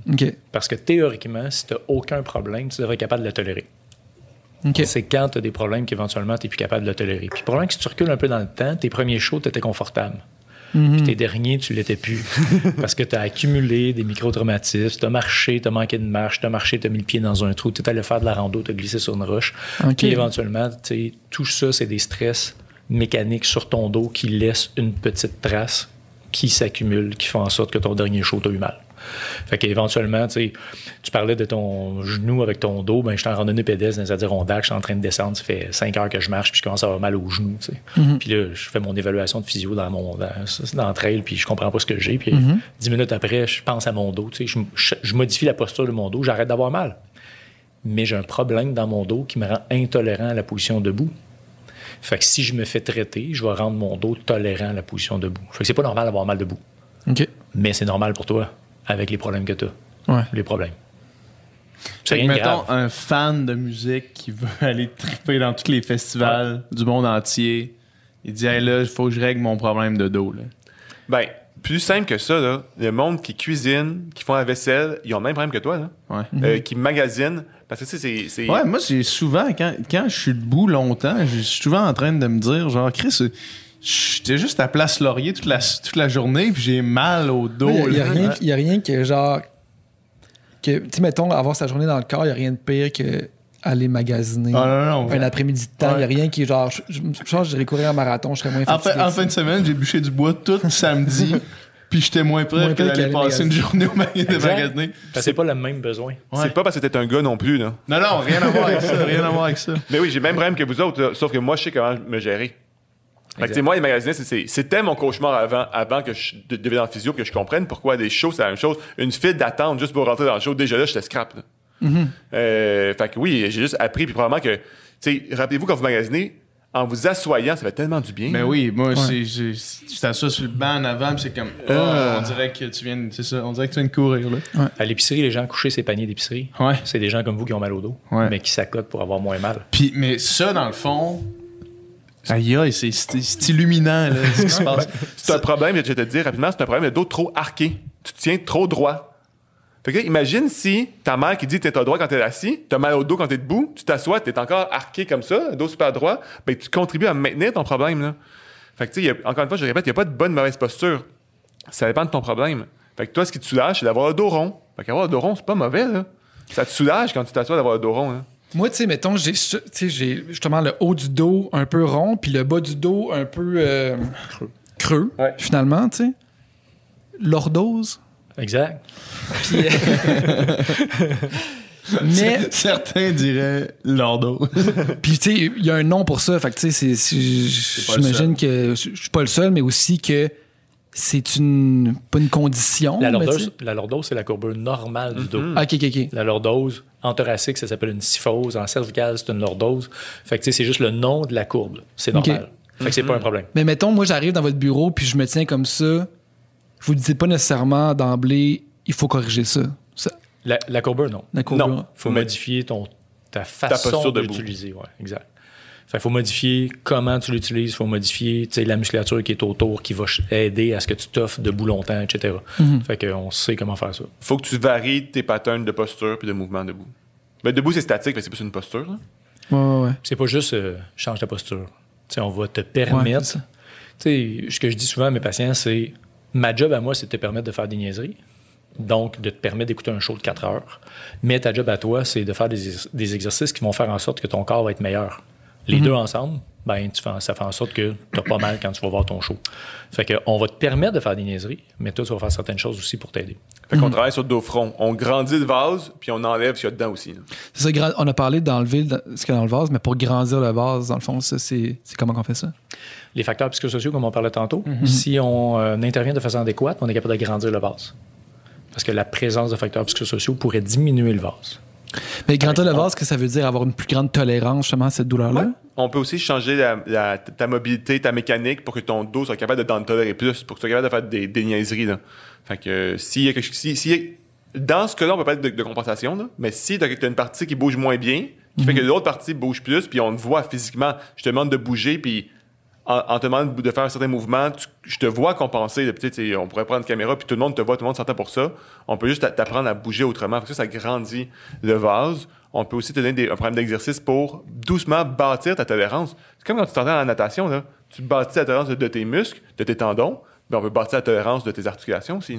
Mais s'il y a une douleur, tu sais, même si j'augmente la tolérance, s'il y a une douleur, j'imagine que c'est parce qu'il y a un problème à quelque part qu'il faut régler aussi. C'est ça notre job. Fait que, Ouais. par exemple, un- une simplification, tu as cinq vertèbres lombaires. Tu pourrais avoir ta cinquième vertèbre lombaire qui a eu les microtraumatismes dont on parlait tantôt, qui fait en sorte qu'elle bouge moins bien quand tu es debout. Ben, tu vas être obligé de bouger un petit peu plus ailleurs parce que tu veux être debout. Fait que ta colonne, elle va te donner ce que tu veux, être debout, mais ta vertèbre, la cinquième, va moins bien bouger. Ben, notre job, ça va être de restaurer le mouvement normal de la cinquième pour qu'il n'y ait plus de compensation par les autres autour. Compensation qui est néfaste. C'est la différence avec tantôt, la, compen- la compensation est rarement bénéfique. Fait que notre job à nous, c'est de modifier ça. Fait qu'on va travailler tes articulations, on va travailler tes nerfs, on va travailler tes muscles, on va travailler ta façon d'utiliser ton corps. Puis, puis qu'est-ce qui se passe? Parce que, tu sais, justement, dans, dans le podcast que j'écoutais, on se rendait compte que la, la corrélation problème physique et douleur est pas tout le temps euh, directe, finalement. là, si quelqu'un, il y a quelque chose dans sa mécanique de son corps qui fonctionne pas bien, adéquatement, mais qui ressent pas la douleur, Mm. qu'est-ce qu'on fait avec ça? On fait rien. On fait rien? Il n'y a pas de prévention possible, on a dit tantôt. Là. Fait que si Ouais. tu t'es habitué, tu sais, euh, des fois en course à pied, on parlait du, euh, du genou qui rentre par en dedans ou du pied qui s'écrase. Là. Ben, si tu regardes le champion marathonien, j'ai oublié son, son, son, son nom, c'est un Africain. Là. Eliud Kipchoge. Voilà, merci. Euh, J'osais pas te dire à voix haute comme ça, euh, c'est être enregistré. Ben, si tu regardes son patron de course, selon des experts, il, court- il court tout croche. Là. OK. Et pourtant, il y a plusieurs records du monde. là. Fait que tant, tant que c'est pas problématique, on n'est pas obligé de le changer. Mais j'imagine que. Tu sais, puis tu sais, euh, mettons. euh, parce que la douleur, c'est un signal. Ouais. C'est un signal Ouais. qui nous dit qu'il y a quelque chose Ouais. qui fonctionne pas correctement. Hum, excuse-moi, je te corrige. C'est un signal qui dit, c'est ton cerveau qui pense que si tu continues, tu pourrais te blesser. Fait que c'est un signal d'alarme qui dit, attention, si tu continues, il pourrait y avoir un problème. Ça veut pas dire qu'il y a un problème un problème au moment où est-ce que tu as de la douleur. Exactement. OK, OK, OK. Mais vous, vous rencontrez, vous rencontrez pas des cas où est-ce que le, le, le système d'alarme de la douleur n'a pas fonctionné correctement, puis la personne a développé un problème sans s'en rendre compte? Ça doit arriver. Fait que les gens qui se seraient blessés comme euh, physiquement sans s'en rendre compte, Ouais, ou tu sais qu'à à un moment donné, tu sais, à la longue, je sais pas, là, tu sais, il y a un mouvement qu'ils faisaient, puis à un moment donné, au fil du temps, ils n'ont plus aucune mobilité dans l'épaule ou dans je sais pas quoi, tu sais. Mais il n'y a pas eu le signe avant-coureur, il n'y a, a pas eu la douleur associée à ça qui font que ça s'est juste instauré graduellement, puis que la personne n'est pas allée consulter parce qu'elle avait pas mal, mais elle a quand même eu un. euh, Maintenant, elle a quand même limité une limitation, mettons. Ça, Ouais. t'invente un scénario, dans le fond, peut-être que ça arrive pas. là. en fait, euh, Une pure invention. là. mais tu vois, la différence, là, c'est que tu es en train de parler d'un mouvement observable qui pourrait nuire à la personne. La personne devrait se rendre compte que son épaule lève plus. Et à une fois qu'elle se rend compte que son, son épaule lève plus, elle décide de ne pas faire traiter son poignet. Fait que c'est la décision de personne de ne pas se faire traiter dans ce cas-là. Fait que la prévention, la prévention, c'est un peu comme je disais tantôt, c'est fais-toi traiter quand tu constates que tu as un problème. Puis que ce soit de la douleur ou juste une, observation. On dit douleur pour simplifier, mais on Ouais, a beaucoup de difficultés à utiliser un mot qui définit ce qu'on fait. Mais il y a un paquet de monde qui viennent voir sans douleur parce qu'ils ont perdu de leur fonction, de leur capacité à faire quelque chose. Euh, fait que si mon bras lève plus, j'ai aucune douleur, mais je veux qu'il lève, ben les gens viennent nous voir. Je veux faire un swing de golf adéquat. J'étais capable le 5 ans, je viens de recommencer mon golf, je suis plus capable, je m'en viens de voir. Fait que ça, on le fait. Fait que, tu sais, ton exemple que, que- que tu cherchais à dire, c'est j'ai quelqu'un qui n'a aucun symptôme, aucune limitation observable, mais qui a, que- qui a ces micro-traumatismes qui laissent des traces. Le la fonction altérée qui crée pas de limite, on n'est pas capable de prédire qui va avoir mal plus tard.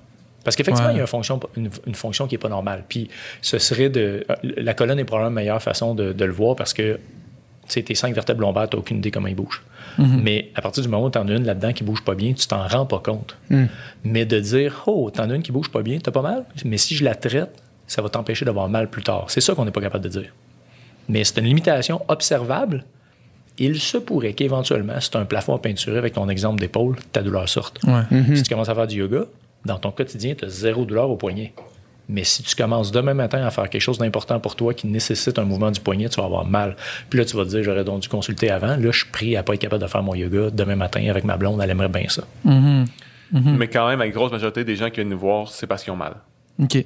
Puis, puis inversement, mettons, là, j'invente un scénario inverse de quelqu'un qui aurait des douleurs. Mais est-ce que, ça- est-ce que ça se peut qu'une douleur soit 100%, euh, je sais pas comment t'appelles ça, le psychosomatique ou euh, Une somatisation, ben, euh, co- complètement une création, finalement, une erreur du cerveau, mais il- mais n'y a pas un- nécessairement un problème physique. Ben oui, Tu sais, il y a une définition en psychologie qui s'appelle la somatisation, qui est l'expression physique d'une souffrance psychologique. OK. On n'en voit pas beaucoup dans nos bureaux de ces personnes-là. Euh, Ce qu'on voit plus, c'est des gens qui ont eu mal. Puis euh, il existerait des neurotags, là, des neurones qui restent euh, facilement activables par le cerveau. Tu as mal à l'épaule, le neurone responsable de ton épaule, on simplifie, dans ton cerveau, reste allumé. Tu plus mal à l'épaule, mais tu vis un stress au travail. Tu te sépares de ta blonde. Ton cerveau va utiliser préférentiellement le neurone qui est facilement activable, tu vas te mettre à avoir mal à l'épaule. Tu plus de problème à l'épaule, il a été réglé. Mais ton neurone reste activé. C'est ça qu'on voit plus dans nos bureaux. Fait que des gens qui vont avoir des douleurs qui sont modifiées par les facteurs psychosociaux, par le stress, par l'anxiété, par euh, la crainte de quelque chose de grave, etc. Fait que ça, on va le voir beaucoup. moi, moi, ce que j'aime dire, c'est que tu as un petit problème physique, mais qui est amplifié beaucoup par quelque chose d'autre. Mais à la base, c'est un petit problème physique. C'est rare des gens que j- que j- j'évalue, je suis comme, t'as rien. C'est 100% dans ta tête, ça m'est jamais arrivé. Mais il y a toujours un petit quelque chose qui est drivé par d'autres choses, mais tu sais, ça part petit, mais ça finit super gros. Fait que cette sensibilité-là de la douleur est aussi modifiable. Ou pas, des fois, dépendant c'est c'est quoi? Est-ce qu'une personne qui est plus, euh, appelons ça, mettons, hypochondriaque, Mhm. est-ce qu'elle a plus de chances d'avoir de, de, de- de développer des douleurs, finalement? Elle a plus de chances de s'en rendre compte. Être hypochondriaque, c'est peut-être une hyper-vigilance. Fait que tu sais, t'as un, t'as un- petit symptôme, mais qui est grave pour toi. Fait que c'est comme, t'aimes vraiment pas ça avoir mal. Fait que moi, qu'il y a un, petit- un petit inconfort, pour toi, c'est très grave. Elle se blessera pas plus que quelqu'un d'autre. OK, OK, OK. Mais Ça va pas créer des problèmes. pas nécessairement, sauf que quand elle va avoir un petit problème, elle, ça va être un gros problème. Mhm. Sais, c'est ça qui est la nuance. Mais elle va ressentir pour de vrai gros. Tu sais, C'est pas juste Ouais, ouais. exagéré. Là. Ouais. C'est moi, Jacques, qui vient me voir à mon bureau, puis je dis j'ai mal à 9 sur 10 ou 10 sur 10. J'y crois à 100 là. Je pense pas qu'ils exagèrent. Je pense qu'ils ont vraiment une douleur qui tu sais, chamboule leur monde. C'est un, c'est un vrai cauchemar qu'est-ce qu'ils vivent. là. Ouais. Mm. Ah ouais. Ouais, parce que leur 14 sur perception euh, change. Tu sais, la douleur, dans le fond, c'est juste une perception. Puis si ta perception est à 9 sur 10, euh, c'est 9 sur 10 quand même. Exactement. Je crois Ouais. tout le monde qui me dit ça. Là. Ouais. On pourrait Ouais. même dire que c'est une émotion. Ouais, c'est ça. Certains pourraient dire ça. Ouais. Pourquoi qu'on qu'on pourrait dire ça? Ben, c'est une euh, invention du cerveau, la douleur. Ouais. Puis moi, j'aime dire à mes patients, t'as-tu déjà, déjà vu de l'amour? T'as-tu déjà transporté de l'amour dans une brouette? Pourtant, ça existe. La douleur existe, elle est réelle, mais c'est une émotion au même titre que l'amour. Fait que, comme c'est une émotion, ben c'est vraiment variable, comme tu disais tantôt, d'une personne à l'autre, puis c'est modulé par un paquet de facteurs. Mais c'est une expérience, la douleur. C'est pas euh, quelque chose qui arrive euh, quand tu te pinces. Quand tu te pinces, c'est pas de la douleur. C'est un stress mécanique sur ta peau que ton cerveau Interprète, interprète et crée l'émotion qu'on appelle la douleur. OK. Fait Ouais, que c'est- les- Fait que c'est ouais, c'est une sensation euh, désagréable avec une composante émotionnelle. Puis est-ce que. Ben, j'imagine que oui. J'imagine qu'il y a beaucoup de monde qui. Tu sais, le fameux mind over body, là. Où est-ce que tu réalises que, mettons, la douleur n'est qu'une émotion, puis t'es comme capable de la bloquer, là, tu sais. Ça, j'imagine que il y a des gens qui sont plus. euh, qui sont plus aptes à faire ça que d'autres, là. C'est ça, le, le petit edge d'être capable de pousser plus loin euh, dans des efforts physiques, mettons. là? Ben, je, je, je, je vais prendre l'exemple euh, d'une chandelle. Ouais. Si on allume une chandelle ici, là, puis on est les, les cinq, là, puis là, on met, met la chandelle puis on la descend lentement. Ben, on va tout enlever notre main à un certain moment parce qu'on va avoir mal. Mais de un, notre main n'est pas brûlée, fait qu'on n'a pas de lésion, fait que c'est juste un système d'alarme. Notre cerveau dit Hey, je pense que si tu continues, tu pourrais être dans le trouble. Puis, ça se peut qu'on ait notre main à différentes hauteurs, Ouais, on ça. tolère la douleur de différentes façons. Fait que tout le monde a un petit buffer entre le signal d'alarme sonne, puis il y a vraiment quelque chose qui pète Un dans problème. ton corps. Puis, tu sais, souvent, les athlètes de haut niveau, ce buffer-là, là, il est presque nul. Il y a presque rien. Fait que tu peux te pousser et même des fois, tu peux te blesser dans tes performances. là. Tellement tu pousses ton corps. Tu sais, ça arrive plein de fois voir des sprinteurs s'éclater des muscles. euh, euh, Ben, ta mère. ça peut être c'est une athlète de très haut niveau. Là. Euh, mais euh, puis il y a des gens que le buffer est vraiment trop gros, puis le signal d'alarme sonne bien trop souvent. Là. Euh, tu sais, il sonne bien trop tôt. Là. Ouais, ouais. Fait que oui, tu peux, euh, tu, tu peux te rendre vraiment euh, proche, proche, proche, proche, proche. Là. Puis c'est complexe. Il y en a, tu sais, c'est une expérience, la douleur. Quand tu n'as jamais eu d'expérience, tu sais pas ce que c'est. Ben oui, c'est ça. Vous avez vu les vidéos euh, du joueur de basketball qui euh, atterrit, puis il se casse le tibia, puis le pied part dans le vide? Ouais, Ça ben y a ouais, pris 5 secondes avant de comprendre ce qui se passait. Zéro douleur. Ouais. Zéro douleur. C'est une expérience. Il l'avait jamais eu. Fait que lui, quand il a atterri, il a fait il s'est passé quelque chose d'étrange? Oh shit. Ouais. Il a fallu qu'il le voit pour constater qu'il y avait un problème. Puis après ça, il s'est dit fracture, fracture, ça va pas bien, ma carrière, j'ai mal, Ouais. ça va faire. Sais, puis là, la douleur est apparue. Fait que le cerveau peut ne pas comprendre tout de suite que quelque chose Exact. est un devrait être douloureux ou de, tu sais, est un traumatisme. Ouais. Mais pour lui, c'était plus important de savoir s'il avait réussi à scorer son 3 points que, que d'autres choses. Là. Ouais. J'imagine que, j'imagine que la douleur est arrivée après quand il s'en est rendu Exact. compte. Tu sais, les, les, les légendes urbaines, qu'une femme a soulevé un auto pour, pour sauver son enfant. C'est vrai, ça. Ça arrive pour vrai. mais elle est tout pété après. Ah ouais. Ouais. Mais elle l'a fait pour vrai. Parce que si tu n'as pas de mécanisme qui te disent arrête de forcer euh, pour soulever un auto, tu vas le faire. Tu as probablement la capacité de le faire, mais normalement, tu tu, le feras pas pour pas te casser en morceaux puis de tout déchirer. Mais ces gens-là le font. C'est, c'est incroyable ça. Je, je reviens encore à mon, mon histoire des, des, des nageurs en- en- qui, font le, le ma- le marathon Ouais. euh, de la traversée du lac Saint-Jean. Un de mes amis, Xavier Dernay, est arrivé deuxième. euh, il a gagné deux fois, puis la dernière fois je l'ai vu, il est arrivé deuxième, puis c'était dans des vagues, puis c'était genre, c'était incroyable, tu sais. Puis un, un- quelque chose qui est impossible à faire. C'est impossible de faire ça sans arrêter. Puis en arrivant, il a dit pour les 10 derniers kilos, j'avais des crampes les deux biceps puis les deux quads. Monsieur, madame, tout le monde là, qui pogne une crampe, ils arrêtent de marcher, ils sont de même, ils s'étirent, puis ils sont à terre, puis c'est terrible. Quelqu'un qui pogne pas de crampes beaucoup, moi j'ai pogné des my fair share of crampes là, dans ma vie. Là, tu sais. fait que mettons là, quand j'ai une crampe, je suis pas en train de faire genre tabarnak, tu sais, je- Ah je sais c'est quoi. Mais lui, pendant 10 kilos, il avait des crampes dans quatre membres. Puis après ça, évidemment, la semaine après, il était pas en top shape. là. mais il a juste continué à le faire. tu sais. Mais c'est, c'est, Quand on perçoit la douleur, effectivement, comme un signal, c'est, intéressant. Tu peux sympathiser avec tous ceux qui font le marathon de Montréal puis qui sont plus ou moins fit. T'as déjà pensé courir pendant 4 heures, pendant 5 heures de temps? Tu sais, la force du mental pour Georges le Larac, qui, qui, qui est parti à la fin du marathon. son- c'est- il a fait deux fois le marathon de Montréal, puis il est parti les deux fois en ambulance à l'arrivée. tu sais, mais là, il va être plus en forme cette année, je pense. il va avoir appris de ses Le erreurs. médecin, qu'est-ce qu'il qu'est-ce qu'il avait dit? Le médecin, il avait dit genre. T'as failli mourir, là.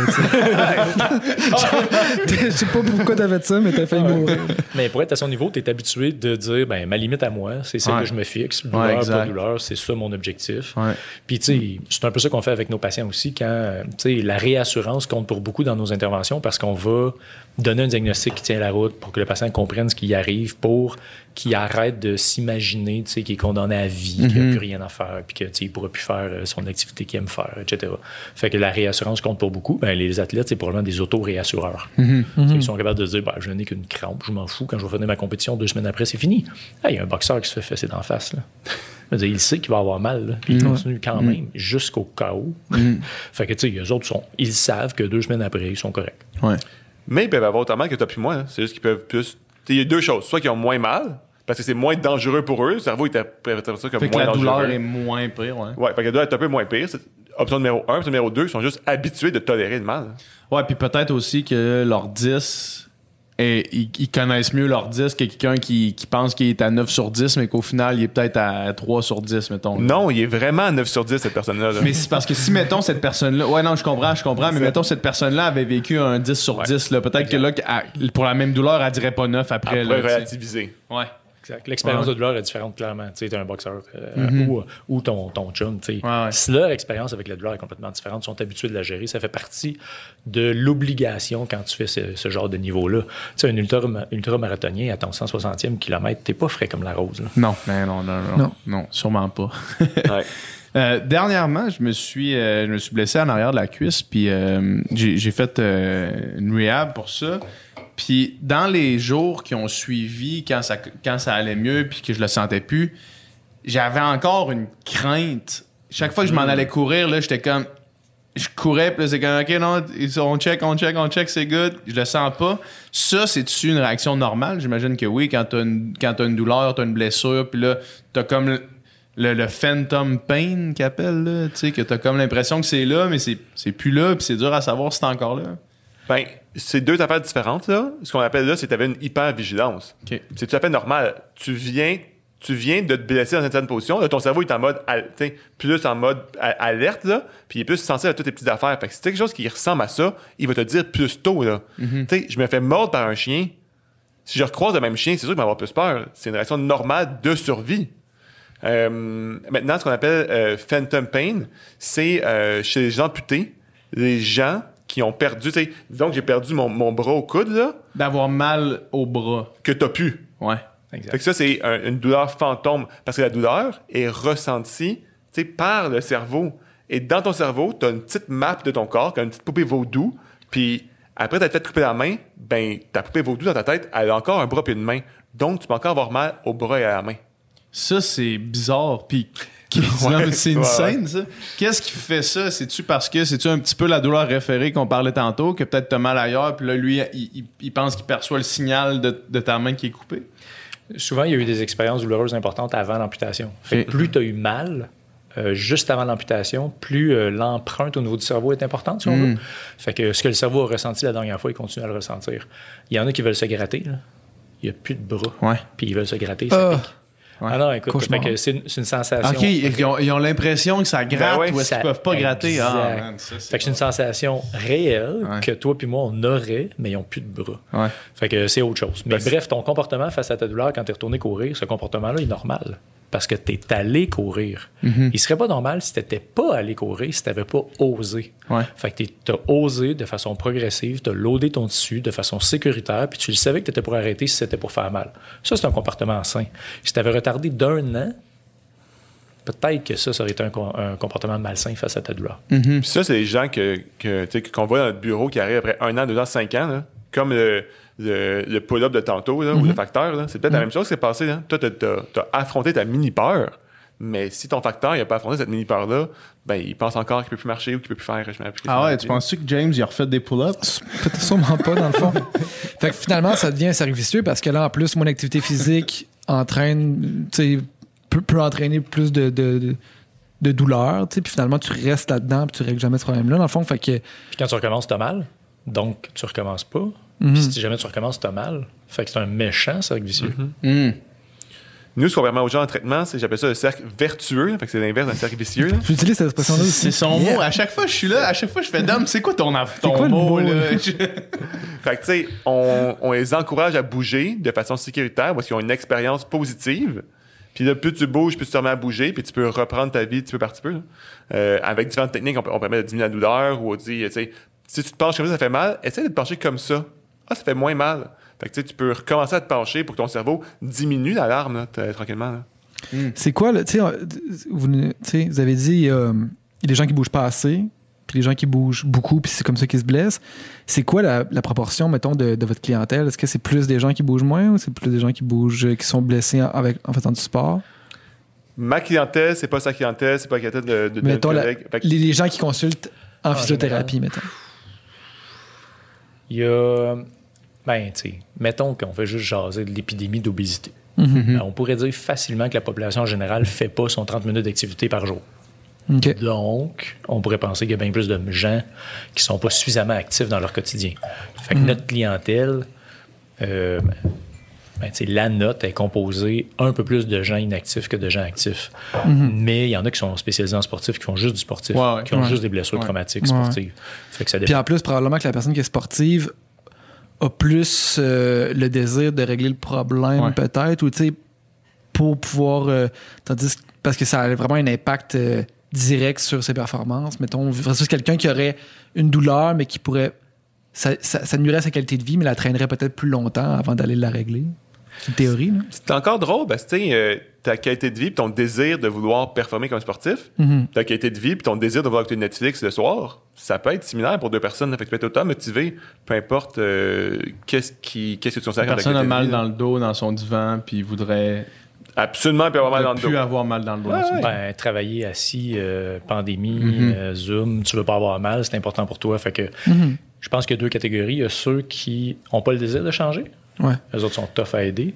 Puis la majorité des gens ont le désir de changer, sauf qu'il y en a qui ont des comportements inadaptés. Tu veux changer, mais tes comportements face à la douleur sont inadaptés. Fait que c'est ça qui est plus compliqué. C'est ça, qu'il faut, reprogrammer. là. Exact. Mais tu sais, il y en a qui vont se dire Je n'irai pas en physio parce que je suis convaincu qu'ils pourront pas m'aider. Mhm.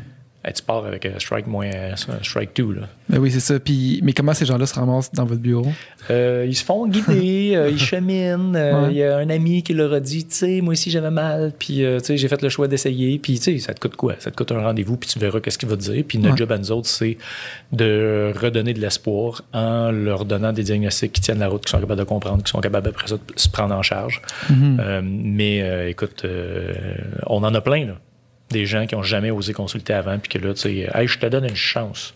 Puis que- tu ouais. te donnes une C'est chance. ça. Puis quand tu pars comme ça, justement, peut-être qu'ils vont.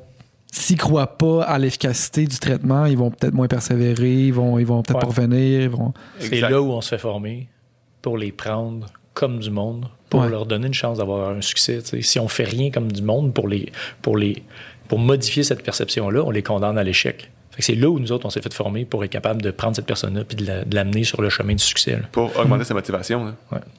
Puis j'imagine qu'il y a une proportion de ces personnes-là aussi qui vont chercher des réponses euh, ailleurs, mettons. Là. Ben ouais. Puis des fois même ailleurs que dans la, la science. Là, tu sais. Ouais. Mhm. Ben Ça oui. doit arriver aussi, ça. Ouais, ouais, on avait un exemple un peu plus tôt. Elle a mangé du pain. Mais ça aussi, j'imagine que vous devez vous battre contre ça. Des fois, les fausses croyances des gens, puis... euh, Ça dépend à quel point est-ce que ça contribue à leur problème. Mhm. Tu sais, si quelqu'un euh, croit qu'il y a un air de coincé dans le cou, là, je veux dire, si t'as un air de coincé dans le cou, t'es paralysé. Là. C'est- Ça se peut pas avoir un air- ben, c'est- Fait que toutes les fois où est-ce que j'ai entendu Ah, j'ai un air de coincé dans le cou, c'est une façon de parler, là. C'est pas... Exactement. C'est une vulgarisation. C'est une façon de Tu dis ça, c'est pas... une façon de parler. fait que tu sais, je vais peut-être pas me battre contre, cette, contre la croyance de cette personne-là qui a un air de coincé, euh, tu sais, un air de coincé dans le cou, parce que des fois, tu sais juste pas comment dire que t'as mal. Ouais. Fait que tu dis ce que t'as entendu en disant Ah, ben, je pense que j'ai une vertèbre déplacée. Ça se fait pas non plus. Si c'est le cas, c'est un accident de voiture, t'as l'urgence, t'as un col cervical, puis t'es, t'es à table d'opération. là. Fait que, tu sais, avoir une vertèbre déplacée, un, un air coincé, si c'est juste une façon de dire Hey, j'ai mal, peux-tu m'aider? Fine. Mais si t'es sûr que c'est ça, puis ça prend absolument, euh, il faut que je te décoince, puis avec telle technique, puis là, t'as une croyance qui, qui fait que tu peux pas guérir tant que c'est pas replacé, ben là, ça devient problématique. Puis là, on peut vouloir challenger cette croyance-là. Parce que les gens doivent souvent arriver en s'étant un peu auto-diagnostiqués. Puis j'ai ça, mon problème, c'est ça. Google me l'a dit. Puis là, vous, faut que vous reverse engineer tout ça. Là, faut Ouais. retourner à la base. Puis... On, a, on est probablement dans le seul domaine de la santé où les gens croient qu'ils savent. Fait que si tu as un problème cardiaque, tu vas-tu te l'autodiagnostiquer sur Google? Si tu as le diabète, tu vas-tu euh, choisir ton médicament toi-même? Mais quand tu as un problème physique, musculo-squelettique, tu vas décider d'aller sur Internet puis te trouver un programme d'entraînement euh, pour toi-même, basé sur ton autodiagnostic. Fait que, euh, fait que c'est effectivement un problème, mais ils sont rendus dans notre bureau. Fait qu'on est correct. On n'est pas dans un centre d'achat en train d'essayer de les convaincre. là. Ouais. Fait que quand ils sont Ouais, c'est ça, dans- ils sont déjà- sont là. Fait qu'ils ont fait le, le move pour dire j'ai confiance. Ou bien, tu sais, ce que je fais m'aide pas. Ouais. Peux-tu m'aider? Ouais. J'ai Ouais, tout ouais, essayé. C'est ça. Les, les gens qui croient, qui croient pas à la physio se sont rendus là. C'est que vous êtes leur dernier espoir. Exact. Ouais, Ah, ouais, non, exact. c'est- Moi, c'est 50% de ma clientèle. Ah ouais? T'es Ah ouais? désespéré. Là, j'ai plus de choix. Euh, j'ai essayé, essayé, le Terragon, ouais. puis ça a pas marché. Exact. fait que, tu sais, après toi, euh, j'arrête, mettons. Ouais. On avait même eu un de nos patients qu'on aime énormément. Le gars, il a une commotion cérébrale, puis il vient me voir deux ans après pour une commotion cérébrale, puis il me dit Je suis allé partout ailleurs avant parce que je savais que si tu m'aidais pas, j'étais condamné. Drôle de Il a raisonnement. tout essayé. Ouais. fait qu'il est venu nous voir. Avant son après. meilleur bet, il a tout Je vais essayé. essayer des choses qui, qui vont sûrement pas marcher. Ouais. Après ça, je vais finir avec la chose qui fait. Exact. Mais des fois, les gens font ça parce qu'ils savent qu'en physio, tu sais, ça risque de fonctionner, mais ça prend un certain temps. Puis les gens sont à la recherche de quick fix et je suis Ouais. pas les blâmer. Je veux dire, moi aussi, je suis à la recherche de quick fix. Tout le monde est à la recherche de quick fix. Pourquoi euh, mettre plein d'efforts quand je pourrais faire, faire de, de- de quoi facilement? Puis on est habitué dans la, dans la société. là. J'ai fret, je monte le chauffage. J'ai faim, tu sais, je mange. Euh, mon chat a un problème, je l'amène au garage, c'est réparé. Mais la douleur, ça ne va pas exactement comme ça. là. Puis une, une rehab, ça prend des efforts de la personne blessée. Ouais, exact. Tu sais, mettons que tu te fais donner une liste de- d'exercices à faire à la maison, faut que tu les fasses, sinon il n'y aura pas de. Exact. C'est- Ben, fait que t'es si ben- tu veux une solution permanente, Ouais, faut que tu fasses ça. de quoi? Ouais, ouais. On est capable de faire des quick fix. On est capable de t'aider. Mais si tu veux vraiment atteindre tes objectifs, il va falloir que tu y mettes un petit peu du tien. Fait que mais ça reste que c'est notre job pour faire comprendre ça aux patients. Mm. Puis en général, si on fait notre job comme du monde, les patients vont faire ce qu'ils ont à faire. C'est c'est quoi le- l'inventaire des, des techniques ou des interventions que vous faites? Il y a des exercices que les gens doivent faire à la maison. Vous, vous devez manipuler aussi les patients un peu. Y, y a- y a-tu d'autres choses? C'est quoi, mettons, le l'acte de. c'est- Qu'est-ce qu'on fait quand on est physio, mettons, à part ça? Ou c'est pas mal ces deux c'est. Bien, c'est bien résumé, ça reste super simple. Après ça, je veux dire, quand on passe dans l'exercice, il y a un milliard d'exercices qu'on peut donner, puis même chose avec ce qu'on fait avec nos mains, mais tu l'as bien vulgarisé. hein. On a passé une journée euh, samedi passé avec notre équipe à enseigner sur le traitement des nerfs, juste les nerfs. Fait que ça, c'est un des tissus dans le corps sur lequel on peut intervenir manuellement et avec des exercices. Puis ça, c'était le cours 2. Ok. Fait qu'il y a eu un cours 1 avant. Euh, fait que c'est un peu ça. tu Il y a ces techniques-là qu'on peut approfondir euh, vraiment pour chacun des tissus. Fait que ça reste simple, ce que tu as décrit. Ça Visuellement, si tu à côté de moi quand je travaille, ça a l'air de ça. C'est la complexité derrière. On parlait du travail d'enquêteur tantôt. Fait que il faut que tu trouves le diagnostic, mais après ça, sur ton coffre à outils euh, qui occupe toute la pièce ici, il faut que tu trouves le meilleur outil. Fait que c'est ça qui est notre job. Il faut trouver ton problème comme du monde, puis après ça, trouver le meilleur outil pour te donner les résultats que tu souhaites. Puis j'imagine que si, mettons, la source du problème de la personne, c'était peut-être une mauvaise habitude ou un faux mouvement, ben, j'imagine que les exercices servent à régler les faux mouvements, mais j'imagine que souvent, il y, a, il y a des recommandations d'habitudes de vie que vous devez faire aussi aux gens. Ouais. Ben, même si, mettons que tu fais un faux mouvement là, en deadlift, tu te mets au dos, là. Ouais. Ben, après ça, tu restes avec ce problème-là, mais ça se peut que tu avais une, euh, des, des- une moins bonne mobilité sous-jacente qui a fait que c'était un, un précurseur à te blesser. Fait que nous, ce qu'on va essayer de faire, c'est améliorer cette mobilité-là pour prévenir les récidives par la suite et faire l'exercice. Fait qu'on travaille toujours sur deux fronts en même temps. On améliore ton cas actuel, puis on s'arrange pour pas que ça, ça arrive dans le temps. là. On peut pas faire de prévention, comme on disait tantôt, mais une fois que tu as mal, on est capable de dire pourquoi tu as mal, puis qu'est-ce que tu avais avant pour que tu aies mal. Ouais. La majorité des patients qui viennent nous voir, on traite pas la, la- l- ce, ce qu'ils ont fait qui leur ont fait mal. On traite ce qui était présent avant qui leur a permis de leur faire mal. Les gens ont super mal, puis ils se disent comment tu vas faire pour changer ma douleur? Tu ne tu, sais, tu feras pas guérir mon tissu. Tu as raison, je vais modifier ce qui est à l'origine du stress mécanique sur ton tissu. Et là, la guérison va pouvoir reprendre. Fait qu'on est aussi bon à traiter en aigu quand le patient vient juste de commencer à avoir mal puis qu'il est à 14 sur 10, comme quand ça fait 10 ans que tu as mal. Parce qu'on a, les, encore une fois, les différents outils pour intervenir à court, à moyen puis à long terme. Puis tu t'es en mesure de leur dire, tu sais, ça, ça a créé la douleur que tu as là, fait que peut-être dans le futur, fais plus, fais plus ça ou fais-le de même, ou tu sais. Ou fais tes exercices jusqu'au point que je te dis, et ça, ça va servir de prévention. Mhm. Parce que tu as eu mal. Fait qu'on sait quoi faire pour plus que tu aies mal. C'est ça la nuance. C'est qu'une fois que tu as eu mal, on sait quoi faire pour plus que tu aies mal. Euh, dans le coffre à outils puis l'inventaire de choses, moi, euh, c'était c'était multifactoriel, là, ma, ma blessure derrière la cuisse, comment je- j'en suis revenu. Mais une des affaires que je me suis fait faire, c'est de l'acupuncture. C'est-tu une pratique qui est courante? C'est-tu quelque chose qui est bon, qui est... Parce qu'on, moi, je sais pas, en grandissant, j'avais un préjugé contre l'acupuncture pour une raison que j'ignore complètement. J'ai aucune idée comment c'est arrivé là. Euh, fait que c'est, qu- qu'en est-il de ça? On peut Fait qu'il y a deux affaires. Oui, c'est ça. Différencier deux choses. Il y a des aiguilles sous le derme, ce qu'on ce qu'on appelle juste des aiguilles insérées dans les muscles. Ouais. Euh, C'était sûrement ça. C'était, ce que les physios peuvent faire, ou il y a l'acupuncture qui est basée, pas sur la science, mais sur la médecine euh, chinoise traditionnelle, qui est, euh, t'as, des, t'as, t'as- t'as le ki, qui est comme une énergie vitale, qui se promène long des, des, des, des méridiens, puis sur, t'as, t'as certains points que- où est-ce que ton énergie elle bouge moins bien, que tu peux débloquer avec des aiguilles. Fait que c'est deux affaires totalement Ça, différentes. ce serait peut-être un peu ésotérique, cette idée Définitivement, ouais. puis, Au comme- conditionnel, juste pour éviter. ce serait peut-être un petit peu ésotérique. Puis co- comment est-ce que euh, ça s'appelle l'aiguille sous le derme? Ouais, c'est ça ça. s'appelle que l'aiguille sous le derme? Ben, ouais, c'est des aiguilles d'acupuncture qu'on rentre dans un Ok, muscle. Ouais, ok, ben c'est ça, c'est, c'est, c'est ça. Puis ça, qu'est-ce Voilà. qui se passe quand ça, ça arrive? Parce que moi, dans le fond, l'aiguille est allée loin, là. Est allée loin jusqu'à toucher l'os de mon bassin. Mm-hmm. Euh, puis qu'est-ce qui se passe quand ça, ça arrive? Qu'est-ce que tu penses qui se passe? J'en ai aucune idée.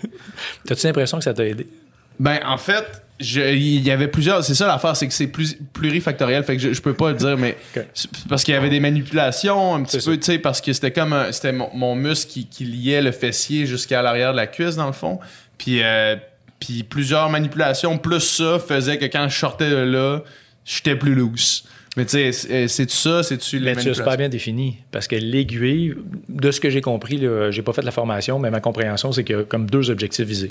Le premier, c'est diminuer l'inflammation euh, en lien avec la libération des médiateurs d'inflammation avec l'aiguille. Fait que tu rentres ton aiguille, il y a une réaction chimique. Le deuxième objectif, ce serait de changer la tension dans le muscle. Fait que c'est c'est c'est là toute la différence versus euh, l'acupuncture qui cherche à changer l'énergie. Là, c'est pour changer la tension dans le muscle. Fait que ton feeling de te sentir plus loose, ben, tu as complètement raison.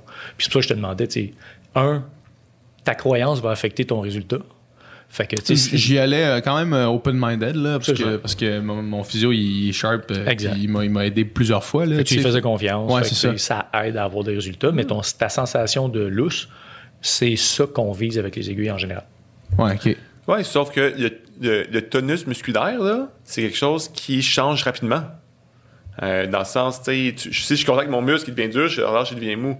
Fait en travaillant ça, si on n'a pas travaillé à pourquoi tu as un tonus musculaire à la base, ça risque de revenir. Le mâchage peut changer le tonus musculaire. Les manipulations peuvent changer le tonus musculaire. Le froid, le chaud, il y a plein d'affaires qui peuvent faire pour changer le tonus musculaire. L'aiguille, ce qui est le fun, c'est que ça, va 10 cm de profond, parce que le massage, je ne vois pas. Mais ça reste une intervention passive à court terme. Si ça te crée une fenêtre thérapeutique où est-ce que tu te remets à bouger, tu te remets à courir, ça va mieux, fine. Mais si tu y vas à chaque semaine te faire faire ça, puis tu fais juste te, te baser là-dessus, puis c'est, comme euh, c'est rinse and repeat, là, tu, tu retournes chaque semaine, ça c'est moins hot de tes, des aiguilles comme ça. Ben, moi, justement, c'est ça. c'est- Je pense que c'est le, c'est vraiment l'espèce de fenêtre que tu parles à court terme qui m'a permis de remettre en place des, des pratiques d'exercice euh, qui m'ont aidé sur le long terme parce que tu te rappelles, donc j'étais même plus capable de marcher chez nous. là. Genre, j'avais une douleur tellement aiguë. Là. Puis, euh, puis ça, ça a fait que quand je suis sorti de là la première fois, ça fait OK, non, je- il y a des mouvements que je suis capable de faire. Puis c'était le mouvement qui, qui m'était recommandé pour me remettre sur le, sur le bon chemin, sur le droit chemin. Peut faire la même chose aussi. Là. Hein? Un Tylenol aurait pu faire la Ouais. même chose pour certaines personnes. Tu diminues la douleur, puis ça fait la même chose. Là. Ouais. Fait qu'il y a plein de façons d'avoir des fenêtres d'opportunité pour créer un changement. Mm-hmm. Euh, fait que, les aiguilles, c'en est une. La manipulation, qui c'en est une. La, le, le- le- comme disait Ariel, le massage, ça peut en être une. Euh, Il y en a qui vont mettre de la chaleur. puis Ça, fait que l'idée, c'est de changer la façon que tu bouges. Il y a plein de façons d'y arriver pour que ton exercice qui est prescrit de façon adéquate en fonction de ton diagnostic t'aide par la suite. Ouais. Fait qu'il y a certaines personnes qui sont pas capables de faire les exercices, ça déclenche une douleur, tu fais des interventions qui modifient le tonus, puis après ça, ils sont capables de faire leur exercice qui leur amène finalement à leur récupération. Mais tu as eu une intervention qui n'était pas en monothérapie, qui n'était pas seule. C'était combiné à d'autres interventions. Ouais, exact. Fait que La littérature suggère que c'est la meilleure des choses à faire. Exact. Vous parlez de, ch- de chaleur, justement, puis, puis de froid. Moi, j'ai vraiment une confusion là-dessus parce que j'ai l'impression que chaque fois que j'ai dit dans ma vie, j'ai mal là, quelqu'un m'a dit mets de la glace ou mets de la chaleur, mais que c'était tout le temps un peu euh, flou. C'est pourquoi c'est flou? Parce Ouais. qu'on ne sait pas. On le sait pas. Ah hein. ouais. Dans le sens où euh, il faut que tu utilises celui qui fait le plus du bien pour toi. Il y a des gens qui sont plus sensibles au froid, qui te mettent des froids, ça va leur faire mal. Il y a des gens pour, pour qui la chaleur, ça va leur faire mal aussi. Tu sais, pense, euh, après un coup de soleil, tu prends une douche d'eau chaude, ça fait mal, là. Ouais. Fait que dépendant des types de blessures, on peut penser qu'une blessure plus fraîche, tu sais, euh, ça serait de la glace. Mais euh, puis une blessure plus âgée serait de, la chaleur. Mais encore une fois, c'est juste une règle du pouce, puis je peux pas te donner un guideline précis pour ça. Mais est-ce que est-ce que c'est purement placebo dans ce cas-là? Si justement c'est des, des erreurs, puis OK, ça, ça me fait du bien, ça me fait pas de bien, ou C'est ou ce il y a que- vraiment un effet? C'est ce que la recherche semble penser. Ah ouais, hein? Exact. Fait que c'est pour ça qu'il n'y a pas de recette particulière. Ok. Fais ce que t'aimes puis ce qui semble t'aider le plus. Ah ouais. Fait que si t'as la croyance, il y en a plein qui sont qui jurent que par la glace. là. Moi, je me mets de la glace à chaque fois que je vois bien, je mets de la glace. Continue. Moi, c'est de la chaleur. Parfait. J'aime pas ça, la glace. Fait qu'il n'y a pas de règle de si c'est une entorse lombaire, c'est du froid, puis si c'est ça, c'est du chaud, puis ça, ça, ça se peut pas. Ah. C'est basé sur les croyances personnelles de la personne qui te le dit. Hmm. Puis ça, c'est basé ça. sur la personne qui lui a dit à elle. Exact, c'est ça. Exact, Ouais. exact. Fait que, tu sais, euh, il y a de la formation qui commence à voir le jour là-dessus, justement, Mm-hmm. pour euh, changer un peu les modes de pratique. Mais ça fait longtemps que nous autres, on dit aux patients, choisis ce qui t'aide. Mm. Parce qu'on n'est pas capable de dire que ça aide ni l'inflammation, ni la douleur de façon certaine. Est-ce que c'est est-ce que est-ce que c'est nouveau que mettons on sait cette information là ou que la recherche est rendue là ou ça, dans le monde de la, de la- de la- de la santé puis de la physiothérapie ça a tout le temps été un peu connu que ça avait c'était un effet Ça peu l'a juste jamais mais, que, mais que dans le public il y a- justement c'est des fausses croyances Ça prend 15 ans hein, avant que la littérature se rende sur le plancher des vaches. là. Sais, moi, à l'université, un de mes travaux euh, de fin de session, mes travaux, c'était les étirements. Ben, à l'époque, le 21 ans, c'était connu que les étirements, ça fonctionnait pas pour avoir des gains permanents. Mais aujourd'hui, les gens s'étirent encore. Les gens s'étirent encore avant de pratiquer une activité physique en pensant que ça prévient les blessures. Les gens s'étirent après l'activité physique en pensant que ça change quelque chose. Il y en a qui mettent des vêtements compressifs en pensant que ça aide quelque chose. Mais OK, mais OK, l'étirement, c'est souvent de prendre une chose à la fois pour déconstruire parce que, parce que justement, tu sais, ça, ça- on, on reçoit souvent des, des, des, des experts dans des domaines, puis ça arrive, tu sais, qu'on. Qu'il y a une croyance qu'on a qui est pas du tout la réalité. Non, mais tu sais, dans- on a reçu dans les dernières semaines, puis tu sais, grosso modo, ce que je- ce qu'on parlait, j'ai appris des choses, mais tu sais, ce que je pensais ou ce que les recherches que j'avais faites allaient un peu dans le même sens, mais là, on dirait que j'apprends plein d'affaires que j'avais jamais entendues. Là, Tant mieux. Mais, fait que l'étirement, Ouais. l'étirement sert à quoi? Puis, puis, puis c'est quoi que, qu'est-ce qu'on pense que ça fait que, que, que ça fait pas finalement? L'étirement va changer ta flexibilité temp- temporairement. Euh, fait que, tu sais, si moi je m'étire, ben évidemment, je vais être plus souple. Sauf que ça dure pas dans le temps. Ouais. Euh, Pour rester souple, il faut toujours s'étirer. Voilà. Puis il y a peut-être. Puis tu sais, les études, ils n'ont pas été faites sur 15 ans non plus. Là. Ouais. Fait que peut-être qu'une gymnaste qui tire depuis, depuis 15 ans, ben, s'il arrête de s'étirer pendant un an, elle va peut-être rester aussi souple. Là. On ne sait pas. Là. Mais euh, quand on s'étire des muscles, ça, c'est vraiment le fun. Puis c'est depuis 98 qu'on sait ça. Là. Euh, c'est, un gars des Pays-Bas qui, a- qui a fait plusieurs études. Là. Ce qui change en s'étirant, c'est pas la longueur de ton muscle, c'est la tolérance de ton cerveau à tolérer l'étirement. La douleur. Ça change ta douleur à l'étirement. Fait que, tu sais, toi puis moi, on prend un filet de porc, là, puis on tire dessus, là. Même si on tire vraiment fort, il va pas s'étirer le filet de porc, là. OK? C'est un muscle. Le filet de porc. Ouais, un steak, ouais, ouais, ben oui. Euh, fait que, tu sais, fait que, tu sais, fait que si moi je m'étire puis je me penche par l'avant, ben, mes petites filets de porc dans mes cuisses, c'est pas eux qui rallongent, juste mon cerveau qui dit à mon corps, OK, tu peux déceler un peu plus loin, tu vas pouvoir aller toucher plus loin à terre. Il y a quand même des gens que, tu sais, ils, ont- ils sont, sont pas capables, ils ont presque, tu sais, sont- ils ont de l'air complètement euh, un bloc euh, un bloc de glace, là, tandis que d'autres euh, ultra flexibles. Tonus. Mais La t'as le tonus musculaire, aussi le, le- t'as deux types de collagène dans tes muscles, puis t'as, t'as- t'as une proportion différente chez les gens, puis il y a des gens qui ont des, du, du- du collagène d'un tissu là, dans les articulations plus souple que d'autres naturellement. Il y a ça aussi, tu il y a des gens qui sont hyper laxes, euh, hyper flexibles. Tu sais, il y a des choses qui sont génétiques aussi. Euh, il y a des restrictions qui sont plus articulaires aussi. Fait que c'est plus tu ton articulation qui bouge moins bien. Fait que mettons que je t'endors, fait que tes muscles sont totalement au repos, ben ton articulation peut juste pas bouger. Il y a du monde qui ont des raideurs plus articulaires aussi. Mais si on parle seulement de muscles, euh, c'est le tonus musculaire qui est qui, qui peut vite passer de genre relax à pas relax, qui change ta flexibilité. Fait que ton étirement, euh, le bénéfice premier est psychologique. Je me sens mieux quand je m'étire. Fait que ça, c'est démontré, puis c'est une bonne raison de continuer à s'étirer pour la majorité des gens. Euh, tu sais, un gardien de but qui s'étire avant de, de faire sa performance, c'est associé à de la superstition puis de la croyance. Je me suis toujours étiré, puis ça me rend meilleur. Continue. Ah, Il y a peut-être, moi, je mettrais un petit bonhomme là-dessus. Là. Certains sports, que tu as besoin d'une flexibilité, c'est correct d'être d'étirer avant, parce qu'on sait que tu vas avoir une plus de flexibilité pendant un court laps de temps. Ouais. Fait que tu un, un patineur artistique qui a besoin de lever sa jambe, ben étire-toi avant. Fine. Parce que tu en as besoin. Mais qu'est-ce que tu dis par court laps de temps? C'est Ça quoi? dépend de combien de temps tu t'étires. Entre 5 minutes à 1 heure. Mais a- Après? Ouais. Ben, essayez-le. Essayez d'asseoir. Non, mais mettons, tu sais, justement, un, un gymnaste ou tu sais, des, des gens qui, qui- que la flexibilité est partie aux euh, ballerines ou tu sais, peu importe, que ça fait partie intégrante de leur, de leur sport et de, ils sont plus flexibles que la moyenne des ours. Là. On va donner deux jours.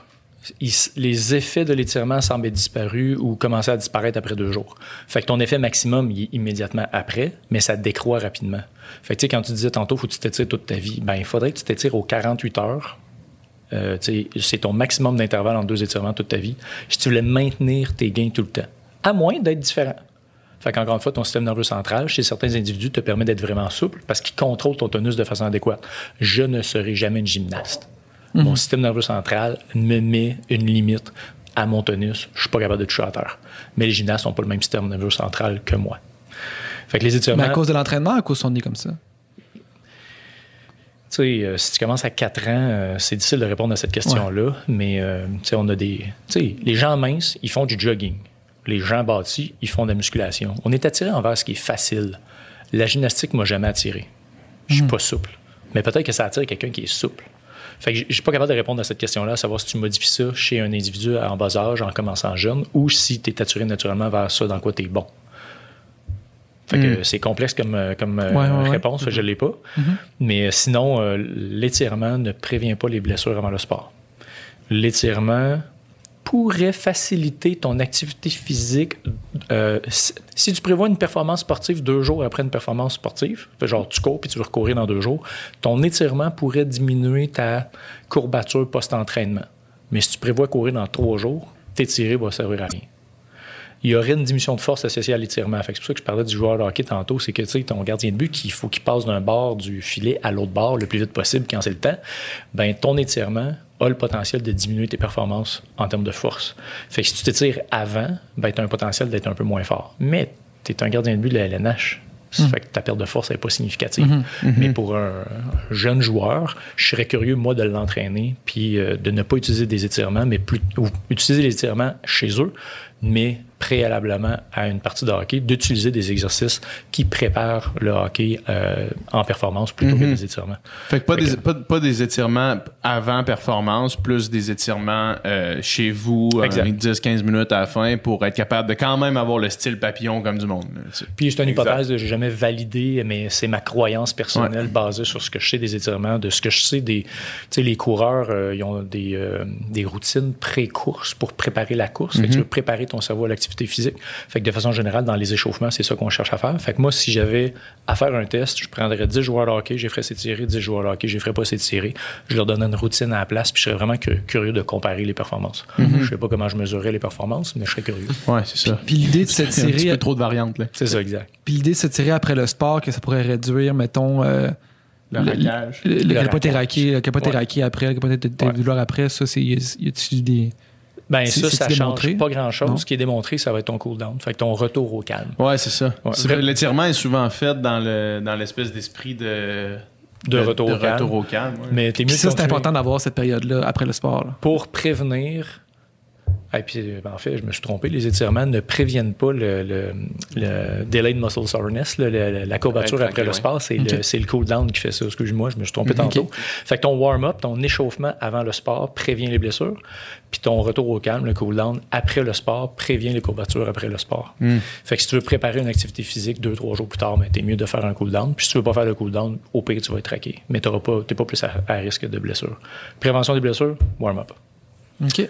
Fait que là, s'il y a des gens qui nous écrivent en disant, mais moi, je m'étire, puis tu sais, après ma course, ça me permet de pas être raqué, ben ça se peut, là. Parce que quand on prend des études, là, mettons qu'on prend 100 personnes, puis on dit, vous 50, étirez-vous, vous 50, étirez-vous pas, après la course, puis on regarde qui est raqué, qui qui est pas raqué, ben il y a du monde pour qui l'étirement, ça va aider, il y a du monde pour qui l'étirement, ça va nuire, comparé au groupe qui fait rien. Mais si on prend une moyenne, ça change rien. Mais ça se peut que tu sois différent pour différentes raisons. Soit tes croyances, soit ton système soit fait différemment, ça peut t'aider. Fait que si ça t'aide, fais-le, mais on peut pas le, suggérer à tout le monde parce qu'en moyenne, ça change rien. Tantôt, pa- encore dans l'idée de, de déconstruire certaines choses, Ouais, ouais. tu as mentionné euh, prendre des Tylenol Ouais. comme étant une opportunité d'ouvrir une fenêtre euh, pour, euh, pour réparer un, un problème. Est-ce que, admettons que je, je lance un scénario, peut-être que je vais dire n'importe quoi, là, corrigez-moi si je dis n'importe quoi. admettons que tu as une inflammation qui crée euh, un, une- un frottement dans, dans mettons, euh, un, muscle qui, qui, est inflammé, puis que ça fait qu'au quotidien, il continue à être inflammé parce qu'il accroche quelque chose ou euh, X, Y raison. Est-ce que un Advil, mettons, qui est un anti-inflammatoire, peut servir, dans certains cas, de solution qui vont permettre de guérir le problème s'il n'y a pas d'autres mesures mises en place? Euh, mettons, là. On sourit juste parce que c'est compliqué comme réponse. Il, il y a beaucoup de choses. Ben, premièrement, il y a aucune façon de savoir si ton muscle est inflammé. Puis ça, c'est encore une simplification. Un peu comme je dis, j'ai un nerf de coincé. Là. Fait que, tu sais, l'inflammation n'est pas le, le, le- le mal du siècle pour le physique. Là. T'as pas besoin d'inflammation pour avoir de la douleur. Ouais. Quand on parle d'inflammation, c'est quoi? C'est. euh, La présence de produits chimiques reliés à l'inflammation, validés en laboratoire, dans un tissu. Ça, c'est de l'inflammation. OK. Fait que dans une tendinite, ça durerait 4 jours. Dans les processus de guérison normaux, ça pourrait durer jusqu'à 7 jours. Après ça, théoriquement, il n'y a plus d'inflammation. Mais là, le système immunitaire se met de la partie et tu peux avoir de l'inflammation à cause de ton système immunitaire. C'est vraiment compliqué. Fait que l'inflammation, c'est des produits chimiques Ouais. Ouais. qui sont là quand il y a blessure ou euh, quelque chose d'anormal. De façon habituelle, c'est de ça qu'on parle. Ouais. Quand il y a blessure, mais pas nécessairement. tu sais, ch- Si tu as une douleur, c'est pas nécessairement une blessure. Ouais. Comme on disait tantôt, c'est un- une émotion. Fait que C'est c'est juste ton nerveux qui a, qui a sonné. Là. Fait que, tu sais, Puis il y a plusieurs molécules que si on fait, tu sais, si, si- si on prend un petit bout de ton muscle, on met sur un microscope ou si on met des produits chimiques dedans, peut- il y a plusieurs molécules qui peut- qu'on peut dire qu'il y a de l'inflammation, puis il y a différents types d'inflammation aussi. là. Puis différentes molécules sont là à différents moments depuis ta blessure.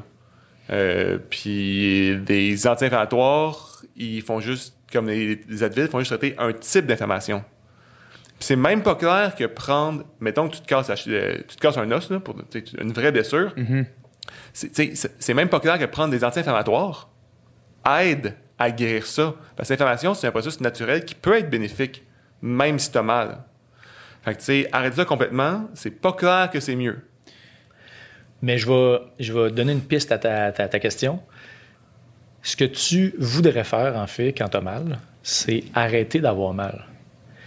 Et peu importe le moyen que tu vas prendre, parce que ton cerveau, il est allergique à la douleur. Parce que ce qu'on a dit tantôt, c'est qu'en présence de douleur, ton, ton cerveau prend, acquiert des façons d'utiliser ton corps qui sont néfastes, possiblement. C'est le virus de tantôt. Le virus de tantôt. Fait que ta, solution, la meilleure quand tu as mal, c'est d'arrêter d'avoir mal. Sauf que la meilleure façon d'arrêter d'avoir mal, c'est d'arrêter de faire ce qui fait mal. Qu'est-ce que vous faites quand vous avez mal? La première des choses, vous vous étirez. Et vous vous faites encore plus mal. Tu as mal dans le cou, tu vas t'étirer pour avoir encore plus mal, en pensant que ça te soulage. Parce que l'étirement va te soulager de façon temporaire, mais ça risque que tu viens d'étirer ta blessure. Fait le, le meilleur comportement en présence de douleur, c'est de faire immédiatement, de prendre immédiatement une position qui enlève ta douleur. Ça va être plus efficace que ton anti-inflammatoire, ou est-ce que tu, il y a de plus en plus d'évidence que les anti-inflammatoires vont même ralentir ta guérison. Ce- puis c'est pour ça qu'il a parlé de Tylenol volontairement, parce que le Tylenol, c'est pas un anti-inflammatoire. Fait que c'est un analgésique. Fait que c'est pas bête de prendre un analgésique en présence de symptômes parce que ça dit à ton cerveau, pas de danger, t'as pas mal.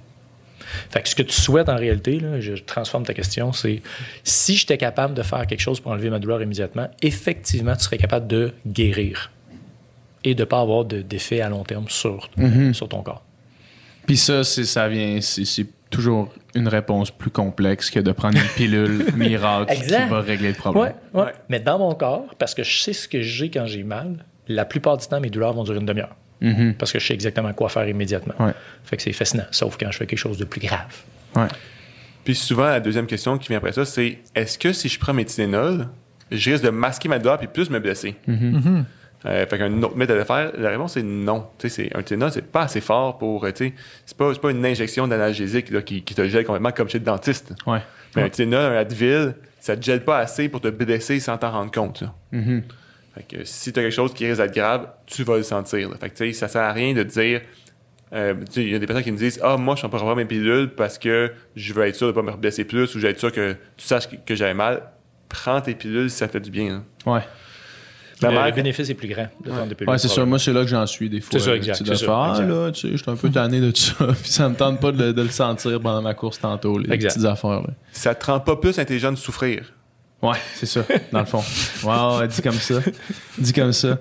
Euh, qu'est-ce qu'on dit, avant qu'on se laisse, qu'est-ce qu'on dit à nos auditeurs qui, euh, qui- mettons, ce serait quoi le conseil numéro un si on commence à sentir de la douleur? C'est quand qu'on décide d'aller voir quelqu'un? C'est quand qu'on décide de venir vous voir? C'est quoi, mettons, le pour pas aller trop longtemps dans le sens inverse? C'est quoi le c'est quoi la, règle de pouce pour ces affaires-là? Moi, je dirais, là, tu sais, si c'est la première fois que tu as cette douleur-là, là, fait que le premier bobo, tu peux attendre.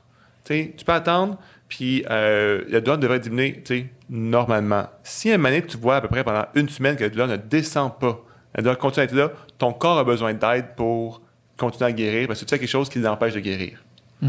Fait que, mais si c'est la deuxième fois que tu as mal, ben, ça veut dire que tu as déjà des mécanismes en toi qui font que ça va se répéter. Et là, tu es mieux de consulter. Fait que, tu sais, une semaine où est-ce qu'il n'y a pas d'amélioration, ou bien si c'est la deuxième fois que tu as ça, ou bien si tu es stressé de savoir qu'est-ce que tu as, puis la douleur, tu sais, t'inquiète, là. Ou si tu veux guérir rapidement. Parce que rapidement, moi, je veux te dire, fais ci, fais ci, fais ci, fais pas ça, fais pas ça, fais pas ça, pour, euh, permettre à la nature de, de- de faire son travail le plus rapidement possible pour une blessure tu sais, aiguë. Euh, une blessure physique. Euh, parce que je peux pas. Je peux, je peux- je suis pas Dieu, je peux pas rendre la, la vitesse de guérison plus vite que ce que ton corps peut faire, mais ce que je peux faire, c'est de dire fais pas ça qui va retarder ta guérison. Fait que ça, c'est pour une, une- une lésion physique. Euh, mais souvent, les, gens viennent, euh, viennent nous voir, ils n'ont pas eu de trauma, ils n'ont pas eu d'accident. Euh, puis c'est une douleur qui s'appelle progressivement. Ben là, quand t'es tanné puis ça s'est pas amélioré, viens nous voir tout de suite. là. Ouais. Il n'y a pas de mauvais moment. Tu sais, ça peut être le lendemain de l'apparition de tes symptômes, ça peut être la même journée si c'est important pour toi. Euh, Il n'y a pas de douleur trop petite pour être traitée. Fait qu'il y en a qui ne veulent pas nous déranger, qui ne veulent pas prendre de rendez-vous parce qu'on pas assez mal. Ça n'existe pas, ça. Parce que, tu sais, tantôt, tu ne lèves pas l'épaule, c'est pas une douleur. Puis ça se peut que ça te permette juste pas que ta blonde se couche sur ton épaule le soir venu. Ben, si c'est important pour toi, c'est important pour moi. Et c'est pas parce que tu as essayé avant puis que ça n'a pas fonctionné. C'est pas parce que tu es désespéré qu'il n'y a pas de solution. C'est pas parce que tu as de l'arthrose qu'il n'y a pas de solution. Fait que, tu sais, il n'y a pas de mauvais moment pour consulter. Si tu as envie de changer, c'est possible. Moi, j'ai une question aussi. euh, Je- Vas-y, vas-y, j'ai un, autre point après. Non, ça. mais non, vas-y là-dessus, parce que j'allais partir autre sur autre. Euh, je dirais, si t'as, euh, si t'es allé voir un physio et ça n'a pas fonctionné, t'as le droit d'avoir un autre physio. Parce que c'est pas tous les physios qui sont pareils. Euh, tu sais, c'est comme la bouffe végane. Il y en a de la bonne, il y en a de la moins bonne. Euh, Rien de dire qu'il y a des mauvais physios? Ben, tu sais, je veux Y a-tu de la mauvaise bouffe végane? Ça existe pas. sûrement, sûrement. euh, fait que, Ça goûte moins bon. fait que ça pour dire, ben, il y a des mauvais tout, là. Il y a des mauvais podcasts, il y a des bons podcasts, il y a des mauvais médecins, il y a des bons Ouais. médecins, il y a des mauvais physios, il y a des bons physios. Euh, tu sais, Un peu la même relation qu'avec un, qu'avec un psy. Si le psy, tu, tu kicks pas avec ton psy, peut-être que c'est pas le bon. Va pas voir un avocat.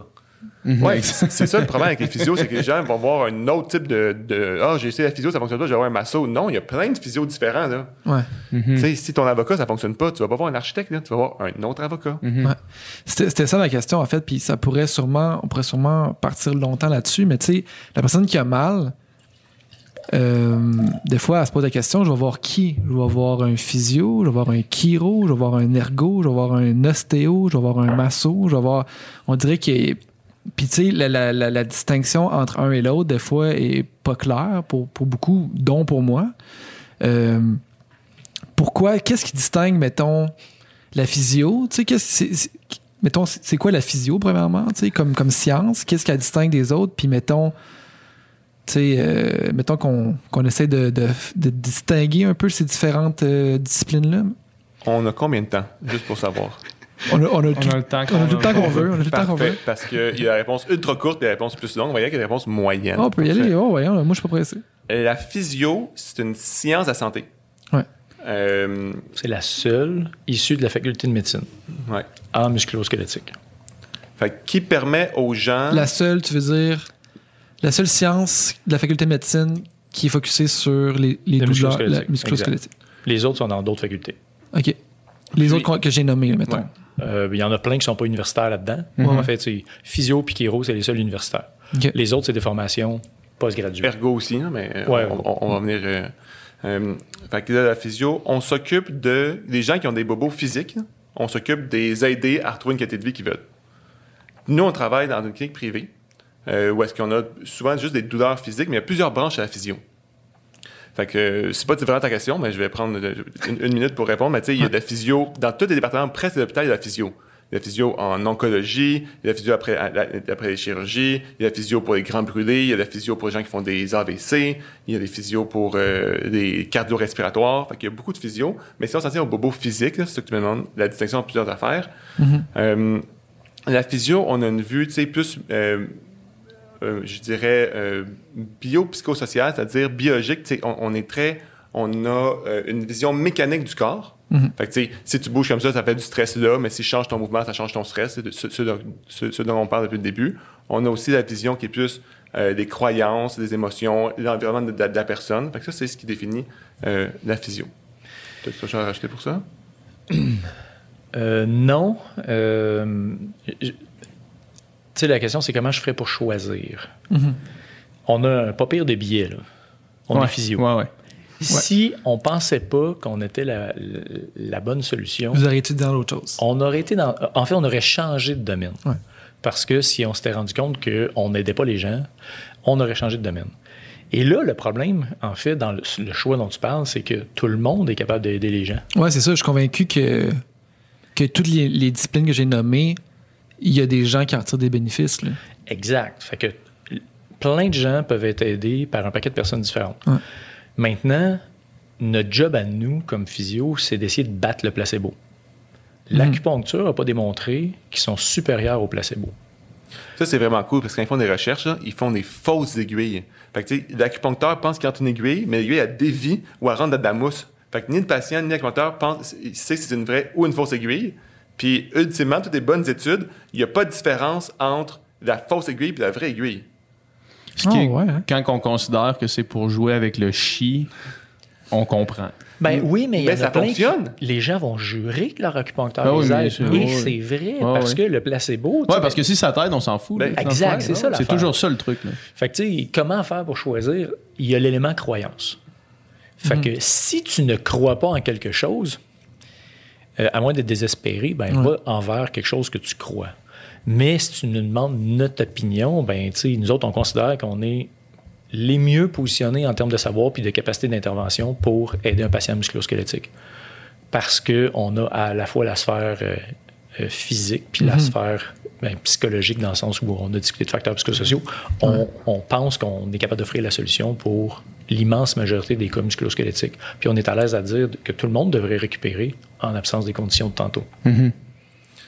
Euh, sinon, parce que tu sais, on peut en parler pendant une heure, là. En Ouais. fait, euh, tu sais, le pharmacien a fait un super bon épisode là-dessus sur les lamasso, l'ostéo, puis l'acupuncture. À part le mot de santé encore, euh, il a interviewé Pharmacien. Ouais, au podcast Parle-moi de santé qui est super bon. qui a- Il interviewe plein d'experts à différents domaines en santé. Il interviewe le pharmacien par rapport à ça, fait que pour apprendre les, les- les différences.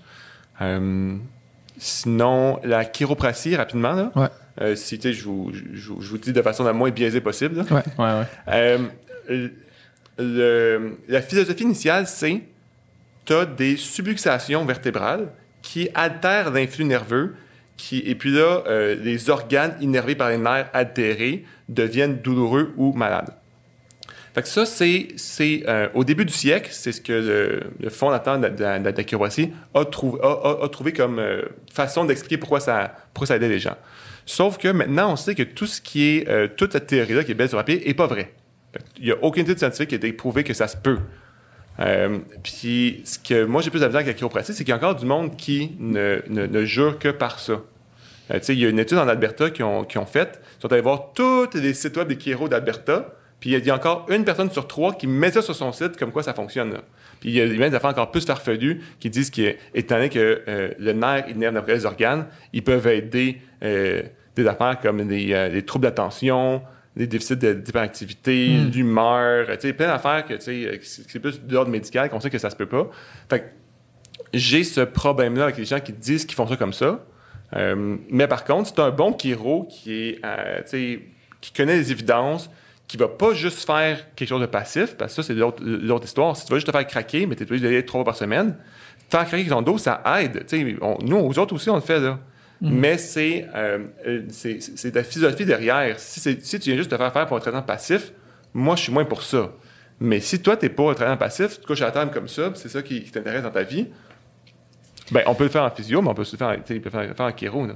Mais qu'est-ce qui fait qu'il y a quelque chose qui aurait été démontré comme étant euh, ben, scientifiquement, euh, les bases finalement sont pas solides? Mhm. Comment ça devient une, euh, une- ben, enseigner à l'université finalement? C'est une maudite bonne question. Ouais, puis, il y a plus- puis à l'intérieur même de la profession, il y, a- il y a des chicanes. Là. Tu sais, Il, y a, il y a des associations de chiro comme euh, en Angleterre qui ont enlevé ça de leur site web et dit oui, oui, on sait, ça c'est notre histoire, mais on sait que c'est plus vrai. Fait que, tu sais, Ouais. de- puis je, j'ai pas fait de. de je suis pas allé en chiro à l'université, il enseigne ça à Trois-Rivières. Je sais pas qu'est-ce qu'ils enseignent actuellement à l'université. Mais je pourrais faire une blague. Les bons chiro font de la physio. Pourquoi? ben, le système musculo-squelettique, il est pareil chez tout le monde. Ouais. Ben, pa- Fait que- parce que moi, je me suis fait suivre en- en- par un chiro qui, qui est au rougeur aussi. Puis, je veux dire, tout ce qu'on parle depuis tantôt, puis même maintenant, ce que je fais avec, avec mon physio, ça ressemble vraiment beaucoup. Là. Exact. Il il était, il était super. euh, il, était super. euh, il, connaissait le corps complètement. Il savait quel, quel muscle se rejoignait où. Puis si j'ai une douleur ici, c'est probablement le muscle qui va tendre là. tu sais. Fait que c'était. Ce qu'on dit tout tantôt, c'était un peu ça. Là, tu sais, plus des manipulations que je fais pas euh, chez mon physio. Donc. Ben, on pourrait en faire chez le physio aussi, Ouais. c'est ça l'affaire. Ouais, ouais, c'est ça. A- Mais ça revient à ce qu'on dit. il faisait de la physio. Parce qu'encore une fois, si on, si on dit que tu sais, la seule profession issue de la faculté de médecine qui traite le musculo-squelettique, c'est la physio, les sciences médicales, ben, c'est en faculté de médecine, ben, si tu traites le corps physiquement comme la littérature le dit, tu fais de la physio. Parce que les chiro, c'est de la science chiropratique. C'est pas des sciences médicales. L'ostéo, c'est des sciences ostéopathiques. C'est pas de la science médicale. Puis ils vont même dire que certaines choses du monde médical qui sont fausses. Mais, mais- mais qu'est-ce que ça veut dire, science ostéopathique? Tu sais, la science est vraie ou est pas vraie, là, tu sais, dans le sens que. Non, c'est ça l'affaire. C'est pas parce que tu appelles ça une science. La science, euh, je, je, je, je- je pourrais pas te dire c'est quoi la définition, là, mais, Ouais. mais euh, pour que quelque chose soit confirmé comme étant vrai, si on veut, il faut, que ça- faut que ça ait été soumis au processus scientifique des, des études, Mhm. euh, des études scientifiques. Euh, fait que la majorité des, des, des- des prétentions, euh, disons en ostéo, certaines en chiro, comme euh, l'histoire de, de, de l'histoire de 1900 que, Explication, hein. ben ça n'a pas réussi à résister à l'observation de la science. Fait que pourquoi je dis science ostéopathique, c'est juste pas parce que je veux pas dire fumisterie, parce que il y en a qui vont pratiquer comme de la physio, fait que je peux pas toutes les mettre dans le même Ouais. panier. Euh, Puis sachant qu'il y a un effet placebo, ben ce serait plate pour ceux qui, qui aiment leur ostéo de- d'entendre des propos injurieux, mettons. Fait que je vais appeler ça des sciences ostéopathiques juste pour dire que leurs prétentions sont rarement fondées. Mais c'est leur science à eux. Puis, euh, tu sais, le, le diplôme en ostéopathie, euh, ils font un pseudo-doctorat à la fin. Ils appellent ça un doctorat. C'en est pas un, mais tu sais, ils font des études de fin de, de- de- d'études pour prouver des propos, mais c'est pas la rigueur scientifique qu'on va retrouver à l'université, par exemple. Euh, OK. Ouais. Fait que c'est. Fait, qu'encore une fois, parce que le placebo existe, parce que si tu crois en la personne qui est avec toi, qui te donne des propos rassurants, ben tu risques d'être aidé. Ben, si ta croyance t'amène à l'ostéo, en masso, en acupuncture, en chiro, vas-y.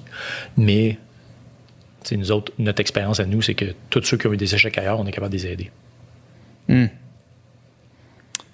C'est quoi les cas, mettons, avez-vous des. Pour terminer sur une note positive, là, des histoires de patients, mettons, qui étaient vraiment mal à manger, là, tu sais. Puis qui, qui ça les a vraiment. Ça a changé leur vie complètement. là. En avez-vous? J'imagine, qu'il y en a que vous avez qui me suivi puis qui étaient vraiment là.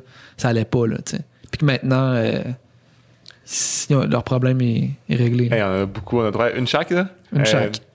Moi, c'est un monsieur relativement en début de carrière. Fait que, tu sais, j'étais- puis ça m'a donné confiance en, en moi-même, en fait. Là.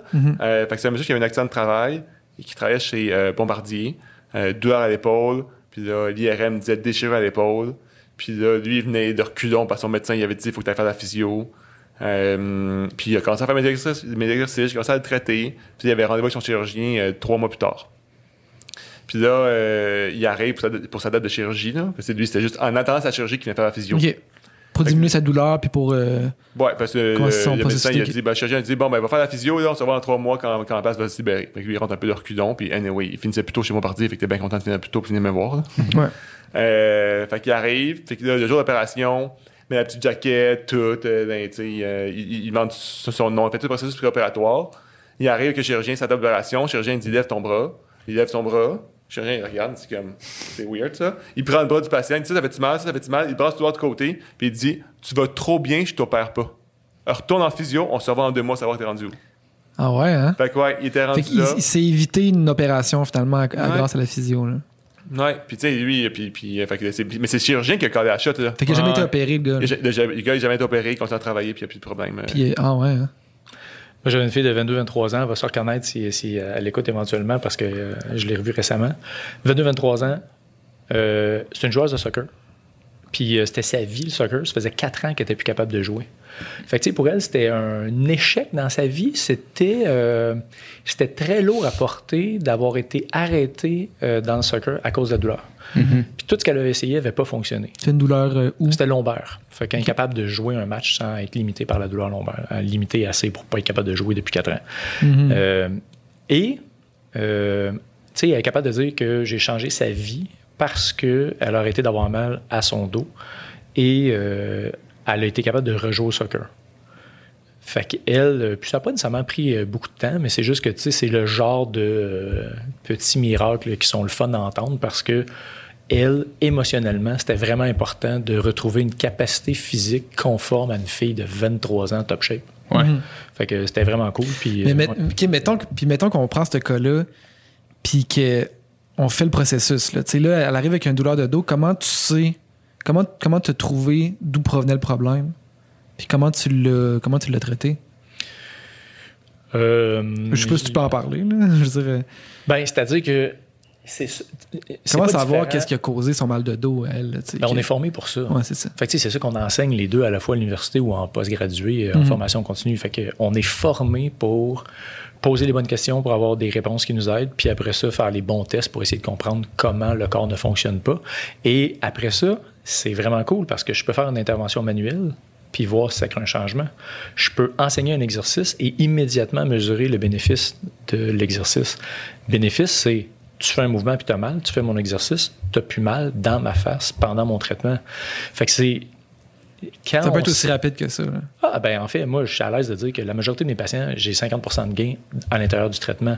Mhm. Tu as une douleur à 6 sur 10. À la fin du traitement, tu as une douleur à 3 sur 10. Parce que je veux mesurer l'efficacité de mon intervention à chacun des traitements.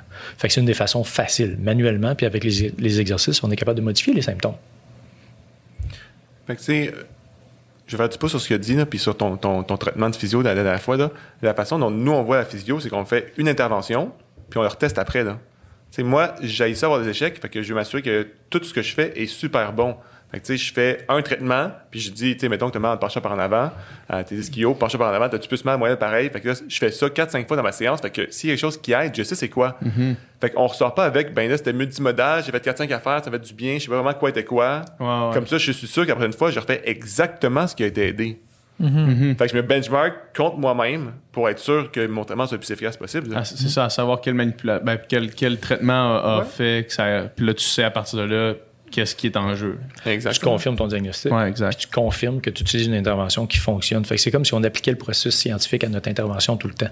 Fait que c'est peut-être un peu ça aussi qui nous distingue. Les chances que je fasse de quoi les yeux fermés, puis de peut-être attendre un résultat dans deux semaines sont assez minces, merci. Mais ça me donne pas ma, ma- ma dose suffisante de drogue dont j'ai besoin.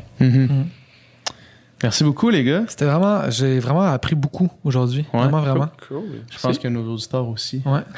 Euh, où est-ce que où est-ce qu'on va vous voir? C'est votre clinique? C'est où? C'est quoi? C'est comment? C'est le temps de, de dire ça à notre monde. Là.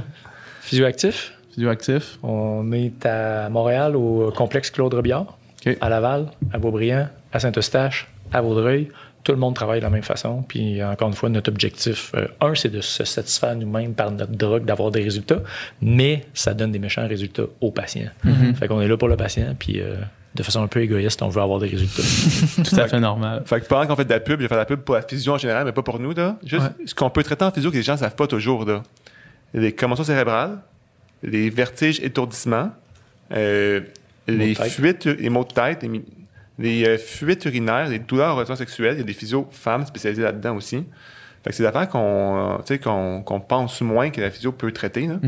Euh, puis évidemment, toutes les douleurs de la colonne. Des fois, les gens pensent que la colonne, c'est un professionnel, puis l'autre, c'est non. Fait que, on traite toute la colonne, puis douleur de tout le corps en entier. Mal quelque part, c'est sûr qu'on peut t'aider.